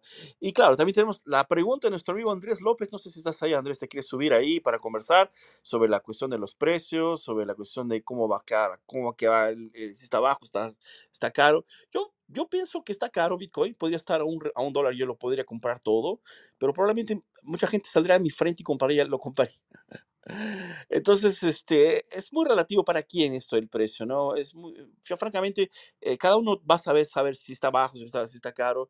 Eh, Bitcoin siempre está muy barato. Eh, para mí, es la respuesta que te puedo dar es esta, porque soy maximalista de Bitcoin, porque pienso que Bitcoin es, es, es, no, es inevitable, ¿no? pienso que está barato, entonces a cualquier precio, mismo así mil estaría barato, ¿sabes? Entonces lo compré igual, pero bueno, es una visión que cada uno tiene. Lo que, sí, lo que siempre hacemos eh, cuando a veces eh, es bueno que ya que te estés, estés, atento sobre la cuestión del precio, que acompañes, pero eh, es bueno saber cómo, cómo, empezó esto del Bitcoin, ¿no? Desde cero hasta, no sé, 100 dólares, después bajó para 17, después fue para 300, y ese sub y baja de Bitcoin es algo me parece que es natural, ¿no? Eh, y, y, bueno, va a haber oportunidades de entrada, va a haber oportunidades, ¿no? De, de aprendizado. Este año fue muy bueno para eh, entrar en Bitcoin porque creo que mucha gente estaba asustada cuando estaba a 70 mil. Decía, no, mira, esto no es, más, no es más para mí, ¿no? Voy a hacer otra cosa en mi vida. Y voy este, año entero, ¿no? O sea, hubo mucha oportunidad de que la gente tuviera la posibilidad de entrar con Bitcoin, a veces con simplemente 10 dólares para ver qué pasaba, para ver cómo funcionaba, entender cómo, cómo es el ecosistema de las billeteras, las exchanges o el peer-to-peer, en fin, ¿no? Todo este proceso, ¿no? Que es, es un proceso que, si bien es cierto, está muy fácil hoy día, ya fue más difícil, todavía no está así como, por ejemplo, bajarse un aplicativo WhatsApp y mandar un, un gift, ¿no? O sea, hay todo, eh, hay, todo, hay todo un aprendizado y es justamente es, es esta, esta, es una dificultad pensada para darle darte este, este cuidado de privacidad primero, ¿no? Y de, de darte, ¿no? La autonomía, o, eh, autoridad sobre tu dinero, ¿no? Esta cuestión de las palabras, esta cuestión del backup, es algo que es, es ah, es necesario para que tú tengas, ¿no? Eh, las condiciones de poder eh, movilizarte tanto para cambiar de billeteras o para tra- transformar eh, tu, tu Bitcoin en, Lightning, no sé, en, en fin. Es algo que es pa- prácticamente parte del proceso de aprendizado.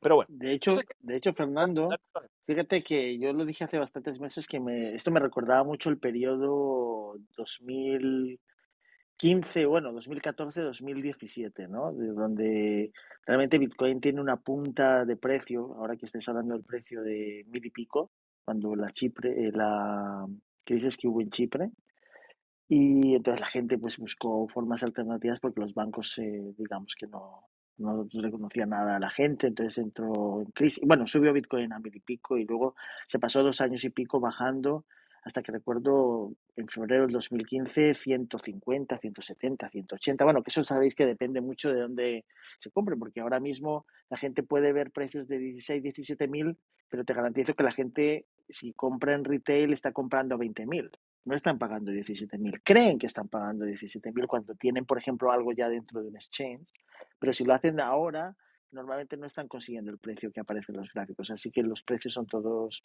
muy relativos, ¿no?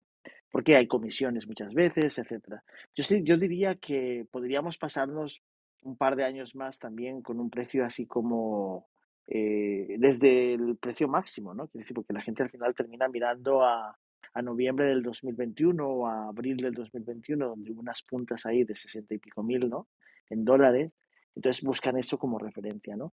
Pero al fin y al cabo, Bitcoin lo que nos enseña es que los picos máximos de hoy van a ser, van a ser dire- directamente invisibles en el futuro, ¿no? Como ahora no vemos los picos pues de los 10 céntimos a los 50 dólares o cuando llegó a 200, 500, quiero decir, eh, son picos que ya ni los ves, o tienes que hacer muchas virguerías con la gráfica para poder, poder ver, digamos, esos cambios, ¿no? Así que podemos pasarnos bastante más tiempo bajando. Como dice Fernando, ojalá baje a un dólar, ¿no? Y Fernando se compra varios millones, o a menos de un dólar, ¿no? Y se compra varios millones de Yo Bitcoin. fácil. Y, pero bueno, pues todos entendemos que es absolutamente irrelevante. Yo por lo menos así lo veo. En el fondo, cuando tú empiezas a acumular, digamos, esas pequeñas cantidades, que son cantidades que, no, que son absolutas, quiero decir, cada satoshi que está en tu billetera eh, de custodia personal con tus llaves privadas, es un satoshi que no existe en ningún otro sitio. Y de hecho eso lo demuestra la cantidad de pro- la- los pocos proyectos que hay en el, en el en el ambiente de Bitcoin, porque la gente tiene que poner dinero de verdad, ¿no? Tiene que poner satoshis que tienen que existir. O sea, no se los puede inventar como los tokens, ¿no? Que pueden, puede alguien inventarse 4.000 trillones o quintillones de, de tokens y por tanto la capitalización eh, de mercado puede ser de más del dinero, 100 veces más del dinero existente a nivel mundial, contando todo lo que es real estate y cualquier cosa, ¿no? Por eso digo yo que Bitcoin tiene esa, esa especie de característica que el ser limitado cada, cada satoshi que vas acumulando es, no tiene precio. O sea, realmente yo creo que nos hemos acostumbrado todos a mirar precios, pero el hecho de que hoy por hoy, en vez de tener que trabajar para conseguirlos, puedas cambiarlos por, por una moneda, obviamente las más aceptadas son euro, dólar y algunas más, porque si nos fijamos, hay divisas en el mundo que no son aceptadas. O sea, que tienes que hacer verdaderas virguerías para conseguir cambiarlas a otra cosa que sí te acepten, ¿no? Que son solamente aceptadas en sus, en sus jurisdicciones, ¿no?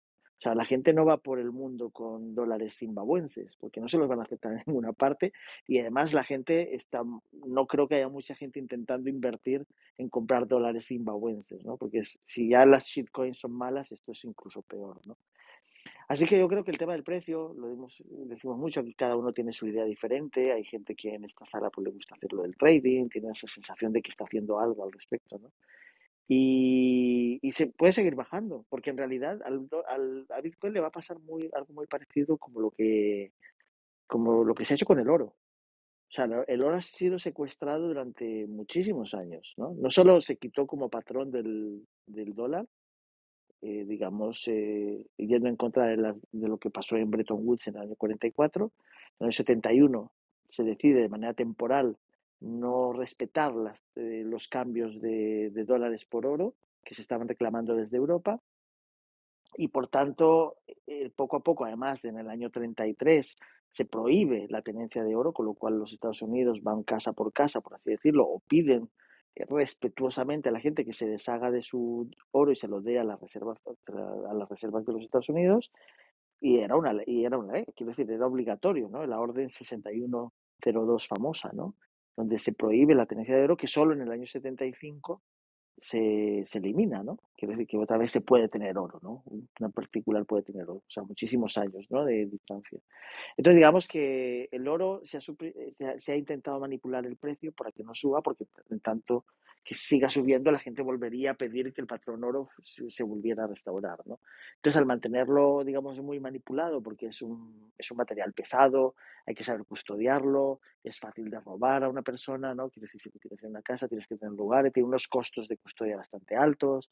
Bueno, ya hemos visto las, las listas de características del oro, que Bitcoin es un oro digital mucho mejor en todos los aspectos. Lo que pasa es que hay mucha gente que acaba de entrar en el mundo Bitcoin que no lo entiende hasta que no se mete de lleno en lo que es Bitcoin en sí, ¿no?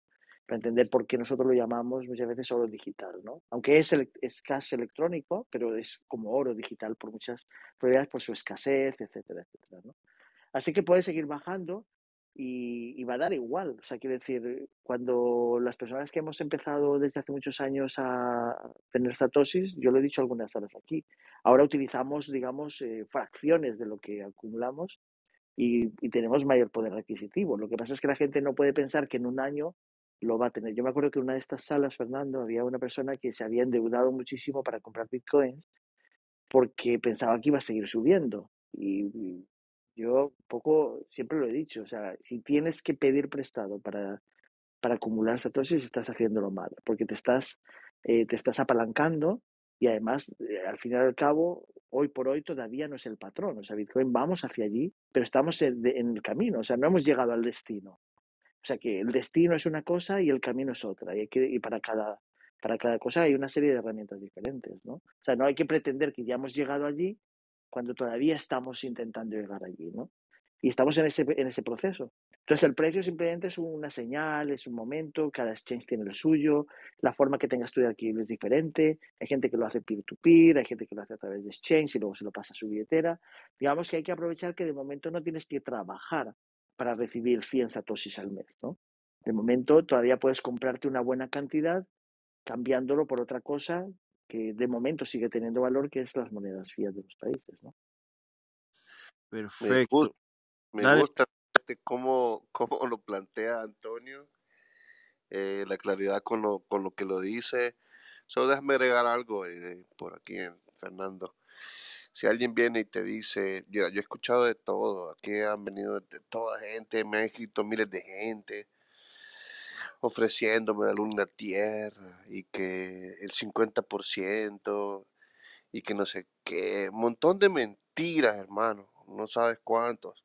Desde que me metí aquí a Clubhouse hace más de un año, me llegan cosas de cosas que no tienen idea. Eh, y eso va a seguir saliendo, ¿no? O sea, miles de personas queriendo engañar. Y si alguien viene y te dice, esto va a subir, o Bitcoin va a subir a tanto tal día, te están mintiendo, hermano, o Bitcoin va a bajar tanto, no, no, no podemos, no podemos saber. Eh, mm, las cosas que están sucediendo año con año son distintas y, y lo que dice eh, Antonio me, me pone a volar la cabeza y digo, diablo, ¿qué va a pasar en 20 años cuando las personas escuchen esto, estas que está, que está grabando Fernando, decir, menos, ¿y cuánto valía en ese entonces? 15 mil dólares. Y con la inflación como va, diablo, vamos a ver los valores distintos y vas a, y vas a decir, hey, qué bueno que me di cuenta en ese tiempo. Sí, tuviste el valor de verdad y lo lograste entender y lograste am, amasar una cantidad, aunque sea, pues, eh, para empezar a moverla alrededor del mundo. O sea, vas a ver la diferencia, ¿no?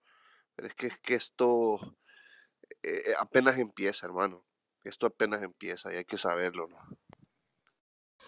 Muy bien, chicos, no, genial, ¿no? Es, es bueno, es bueno saber, uh, eh, es que sí, lo, lo, importante es esto, ¿no? O sea, cada uno hace con su, su dinero lo que mejor le parezca, ¿no?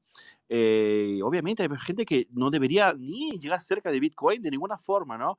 Debería ser amarrado a, a, la silla, eh, bloquear la internet, ¿no? Porque tienen problemas de, de, de, control, ¿no? Etcétera, o de, aprendizado, son personas que no, no entienden las cosas, ¿no? O, no se, o, se, o se, son limitadas, no quieren aprender, no quieren buscar información, ¿no? Entonces, pues, es, hay que tener límites. Infelizmente es una cuestión medio darwiniana esto, ¿no? O sea, infelizmente es esto, la vida es, es cruel, ¿no? O sea, la vida no es fácil, ¿no?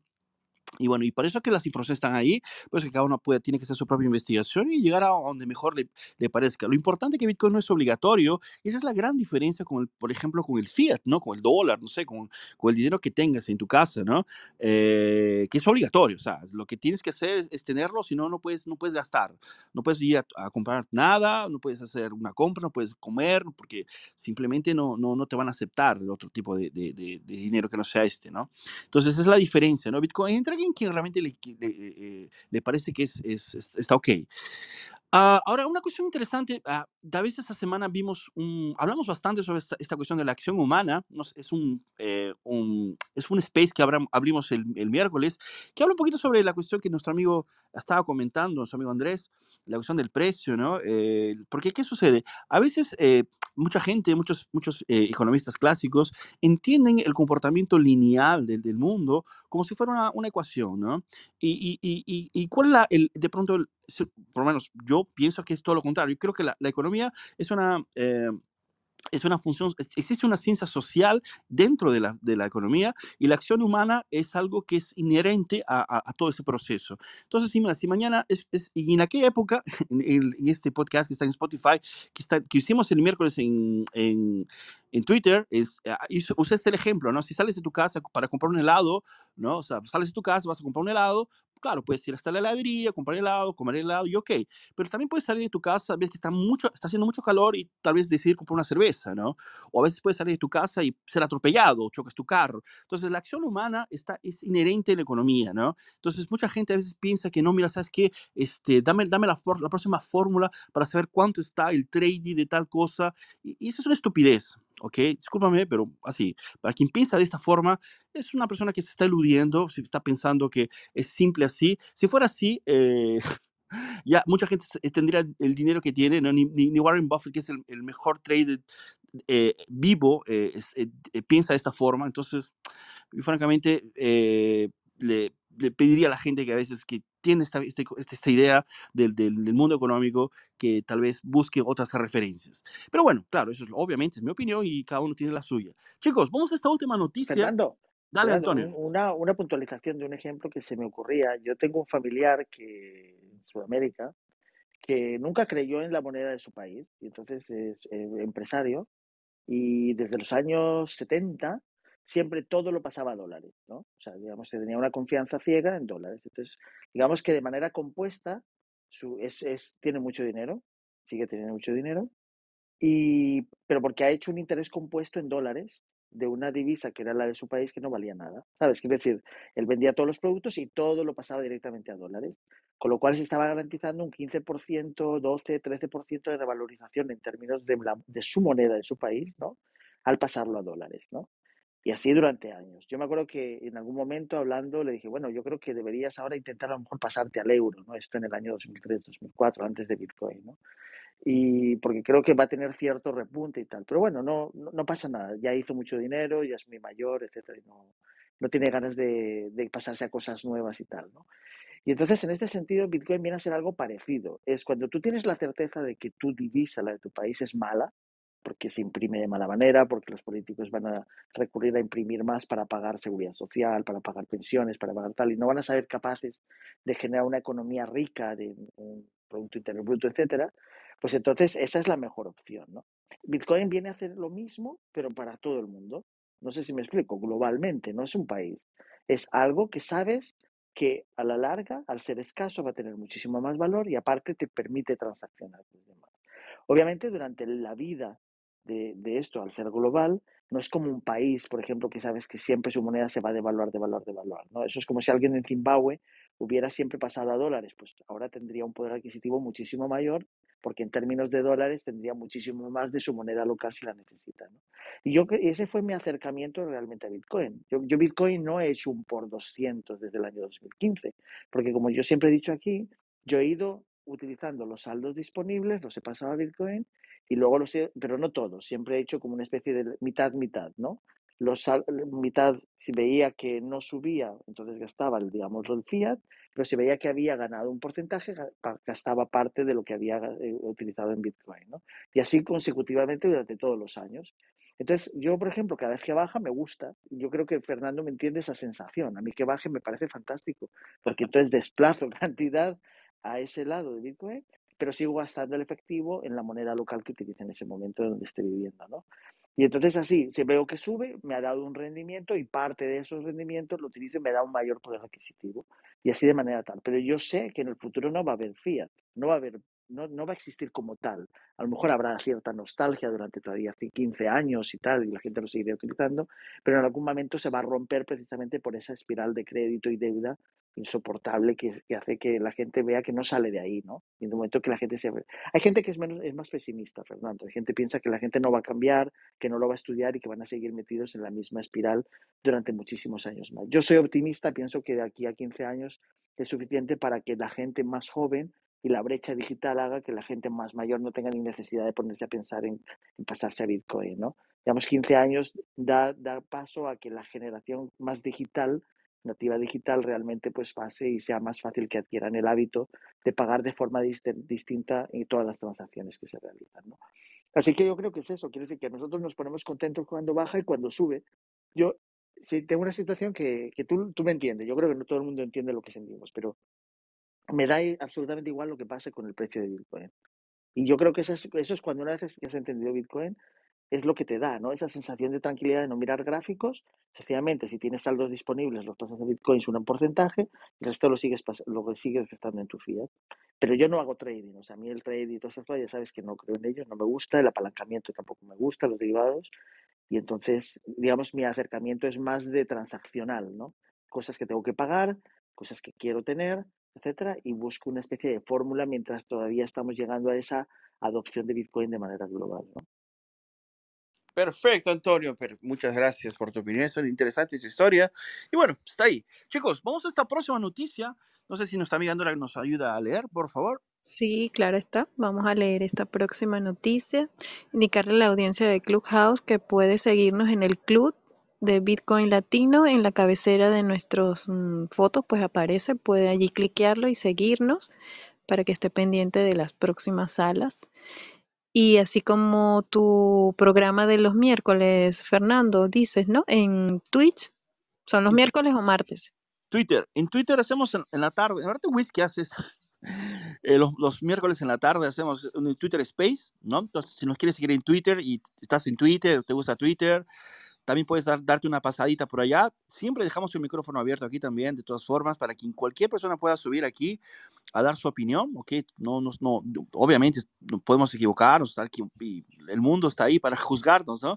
Pero tenemos esta buena intención de dejar que todo el mundo dé su opinión. Dale. Ok, Nora. Muy bien. Continuar. Símbolo de la libertad, así llaman a la escuela de Bitcoin inaugurada en Honduras. Amity H abrió oficialmente sus puertas en la isla de Roatán para educar a la población sobre Bitcoin e impulsar la adopción.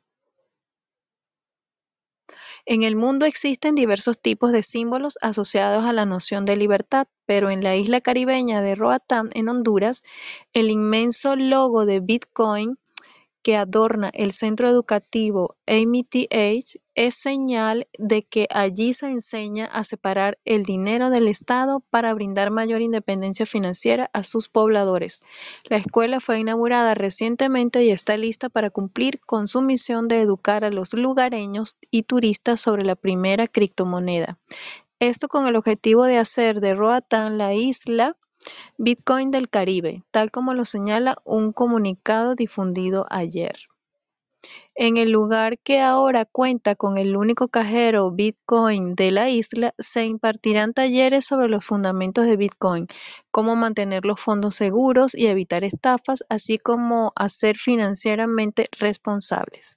En definitiva, AMTH es una estructura paralela para vivir una vida más libre, señala en Twitter Dusan Matuska, el fundador del centro educativo, se refiere a las llamadas ciudadelas o economías circulares de Bitcoin que se están extendiendo por todo por el mundo, donde las personas aprenden a vivir sin dinero fiat, sino con Bitcoin como único sistema de pago. De esta manera, AMTH ahora es el centro neurálgico de esta libertad financiera que se desea impulsar en la isla de Roatán. Se trata de un lugar que se suma al torbellino de adopción de Bitcoin que ha tomado impulso en Centroamérica, como lo hemos reportado aquí en Cripto Noticias. Matuska es un eslovaco que este año aterrizó en tierra hondureña con el propósito de llevar educación financiera a la población. Él está convencido de que Bitcoin es ideal para que las personas aprendan a proteger su riqueza de la inflación o de las decisiones de los bancos y de los gobiernos tal como se lee en su sitio web. La ciudadela de Roatán no es la única que está en el desarrollo en Honduras, ya que eh, Bitcoin Valley en el municipio de Valle de Ángeles, a 30 kilómetros de la capital Tegucigalpa, apunta hacia una economía circular basada en la, basada en la pionera de las criptomonedas. Muy bien, Nora, muchas gracias. gracias. Muchas gracias por leer Genial, chicos. Bueno, entonces estamos viendo que la cosa está caliente, ¿no? Centroamérica está empezando a, a, conocer Bitcoin, a usar Bitcoin, porque es más notable la necesidad en este momento de esta gente allá, ¿no? Eh, como lo he, dicho, o sea, va a haber gente que nunca no va a interesarse por Bitcoin y está ok, no hay ningún problema. No es necesario que te preocupes por Bitcoin ahora si crees que para ti está todo perfecto, ¿no? Pero estas personas que tienen esta necesidad de, primeramente, entrar en las finanzas modernas, ¿no? ¿Qué serían finanzas modernas? Simplemente el hecho de que juntes tu dinero y no los pierdas, ¿no? Estas moneditas que vas juntando, esto es, en vez de estar debajo de tu colchón, ¿no? En vez de tener una lata o, estar escondido y estar mirando que alguien no lo robe, ¿no? Hacer una programación, hacer, hacer una agenda de pagamentos, adquirir eh, servicios, adquirir este, compras. De cosas un poco más caras dentro de una programación de, ahorro. Mm, hay mucha gente que no lo consigue porque no tiene acceso al, banco, ¿no? ¿Por qué no tiene acceso al banco? Bueno, ¿por qué? Por diferentes motivos. Esas las políticas de los países no les permiten esto, ¿no? Necesitan tener estos documentos que a veces la gente no tiene, simplemente, ¿por qué? Porque, bueno, son analfabetas o porque a veces eh, no, se, fueron más eh, preocupadas en, ganar dinero que hacerse estos documentos, ¿no? En fin, eh, tenemos una cantidad muy grande de personas que necesitan entrar en este mundo de las finanzas modernas, ¿no? Tener, y juntar dinero de alguna forma. Y Bitcoin justamente hace esto. Es una forma, así como hemos visto en África, que ayuda al desarrollo, ¿no? De estas personas, de, esta, eh, de estas personas que están buscando esta solución, ¿no? Es, es una, eh, digamos, una cantidad de gente, mm, inclusive eh, considerable, ¿no? dentro de estos países que tienen esas necesidades y Bitcoin Fix This. Bitcoin vino a ayudar para a esta gente de alguna forma, como lo está haciendo, ¿no? Es interesante que aparezcan estas eh, novedades, hay muchos, muchos lugares que están apareciendo. En El Salvador es un caso especial porque, bueno, el Estado decidió, eh, me parece que este, este caso no se trata del Estado, es gente, así que, así como estamos aquí todos voluntarios hablando de Bitcoin, porque nos gusta, porque queremos que las personas en América Latina tengan eh, informaciones interesantes sobre Bitcoin en español, ¿no? hay, aquí en, en Clubhouse hay muchas salas muy buenas en inglés de gente que conoce Bitcoin, que participó del proyecto hace muchos años, que tiene las nociones muy claras sobre Bitcoin, ¿no? Pero eh, infelizmente yo en Clubhouse no, no, encontré tantos lugares que tengan así eh, el uso o, la, la, perspectiva que Bitcoin tiene en la cuestión ¿no? de ser only Bitcoin y no otras shitcoins, ¿no? como, no sé, proyectos que están ahí. Y eso es importante justamente para que la gente no se confunda y no pierda su tiempo, ¿no? Cuando de hecho necesite, esta gente, está, gente vulnerable, gente que necesita resolver su vida lo antes posible, ¿no? Imagínate si cae un esquema tipo, no sé, Ethereum, ¿no? O cualquier otra estupidez ahí que, que, que, que, se le enfíe y que se le coloque, ¿no? Y, pierda, ¿no? ¿Por qué? Porque a veces, obviamente esta gente está muy vulnerable, no tiene las condiciones de entender, de diferenciar una cosa de la otra y es, es mucho más trágico, ¿no? Entonces realmente necesitamos un ambiente, no es que hacemos estas salas tanto en, Twitter como aquí, ¿no? Y las dejamos grabadas, hacemos el podcast en Spotify. Hoy día todo el mundo tiene acceso, ¿no? A Internet de una forma u otra. A veces eh, un celular dentro de una familia, ¿no? Ya está demostrado que, sobre todo aquí en América Latina, eh, existen, ¿no? Esta, estas condiciones, ¿no? La gente ya, ya llegó a este nivel, a veces más de un celular en, en las familias, ¿no? Y el acceso a Internet cada vez más está creciendo. ¿Y, esto por qué? Pues Las iniciativas, las iniciativas privadas, ¿no? Están resolviendo las cosas, ¿no? Y el Estado está realmente durmiendo. Chicos, ¿alguien más quiere comentar alguna cosa? Estamos ya llegando al límite. Eh, no sé si alguien más quiere. ¿Conoces esta isla, Jeremy? ¿Está cerca de tu casa? Es muy, muy lejos, ¿no? En Honduras. Eh, no la ¿Y tú, José, la conoces? Sí, de hecho, este, esta semana, el miércoles, si no mal me equivoco, no embuste, el lunes, si no mal me equivoco, hubo una charla sobre Próspera que queda en la isla de Roatán, ¿verdad? Que, como había conversado en una ocasión con Olimpia, es como un tipo de jurisdicción privada, cuasi privada, que creó la legislatura, que la corre una junta pues privada, que el año, este año, decidieron adoptar Bitcoin como moneda de curso legal. Entonces no sé si ese Bitcoin Center queda dentro de, de lo que es Próspera o como se pronuncia. Pero vinieron a dar esa charla y esa charla era pues básicamente un fondo de inversión que este invierte en biotecnología y también pues la intersección esa de biotecnología y y pues lo que vagamente se conoce como Web3 quizás no es lo que quieres escuchar, pero es así. Y pues el muchacho eh, que invirtió este fondo que vino a hablar, eh, participó, que también habló en la charla, eh, participó en un proyecto que se llama VitaDAO, que Vitalik Buterin alegadamente este, estaba ayudando con y que había recibido unos reconocimientos por, por ello. Entonces, eh, eso fue lo que sucedió en la conferencia, pero Próspera es algo, parece que ahí se va a montar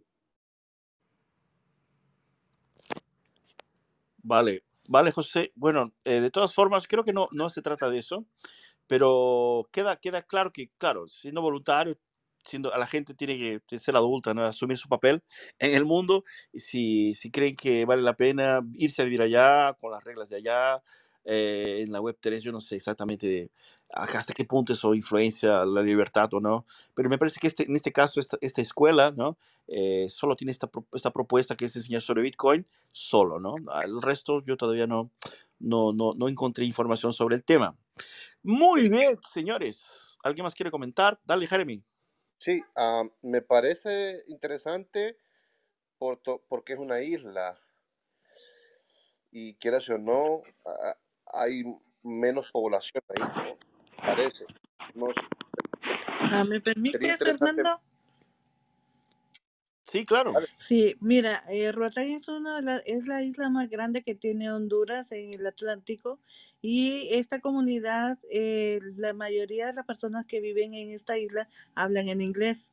Esta isla tiene previsión para celebrar eh, contratos con gente extranjera, pero debido al gobierno anterior, ellos crearon estos sedes con Z que son zonas de libre comercio donde las personas eh, adquieren eh, dominio de estos espacios y ponen sus propias políticas, su propia forma de gobierno y estos le remuneran de alguna manera al gobierno, pero son libres para poder invertir de la manera que ellos quieran.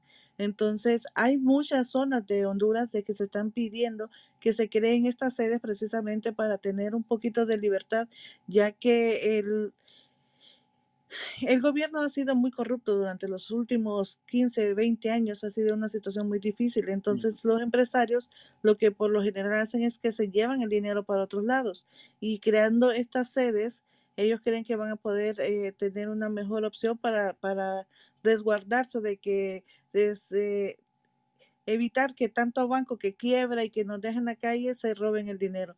Entonces, eh, también estamos viendo cómo muchos están invirtiendo en Bitcoin. El mes pasado, aquí en San Pedro Sula, hubo una conferencia donde vinieron precisamente varios traders para hablar acerca de, las criptomonedas, pero también hubo una persona que estuvo hablando específicamente de Bitcoin. Y esa es una de las grandes ilusiones que tenemos nosotros precisamente de que se abran las puertas, eh, de que el Banco Central permita que haya más eh, zonas donde las personas puedan invertir en Bitcoin y no tengan esas facilidades entonces para tener algo seguro para el futuro. Muy bien, Olimpia, gracias. Bueno, yo ya, ya, ya les dejo aquí ya la, no sé si, si, si de alguna forma esto va, va, a llegar hasta ellos, pero no están pedirle permiso a nadie para comprar Bitcoin, ¿no? O sea, es posible, o sea, no, dejes, no, no, esperes que nazca con Nayib Bukele y decida que, que o si crees que para ti vale la pena, si has estudiado Bitcoin, decidiste que es ok, perfecto, o sea, no, no tienes por qué preguntarle a nadie, ¿no? Ni tampoco tienes que contárselo a todo el mundo, ¿no? Muy bien, chicos, perfecto. Yo creo que estamos bien por hoy día. Entonces, solamente para terminar, ¿no? Dejo de nuevo la invitación para que nos sigan aquí en Bitcoin Latino, esta casa en la cual hablamos sobre Bitcoin, los viernes sobre todo, y todas las, todas las, las salas, bueno, las, las, salas que estamos los viernes, todas las salas, ¿no? Todas las, las salas que estamos los viernes se quedan en Spotify porque vamos a replicarlas como podcast y el podcast se llama Bitcoin Latino. Entonces, quien quiera participar también puede subir. A mí, obviamente, va a salir en el podcast también igual, ¿no? No hay ningún problema. Y claro, eh, también tenemos en Twitter el space de los miércoles en la tarde, el cual hablamos sobre otras cosas un poco relacionadas a Bitcoin, no necesariamente noticias. A veces traemos temas, como por ejemplo hemos hablado en este caso de la, de la acción humana, ¿no? del consenso. A veces hablamos de la minería de Bitcoin, a veces hablamos inclusive de la economía, cómo está, ¿no? La, obviamente que en las últimas semanas hemos hablado más de FTX que de otra cosa, ¿no?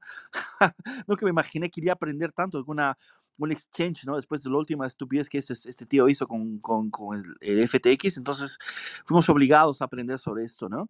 Y bueno, básicamente esto, chicos, les dejo la invitación para que nos sigan también.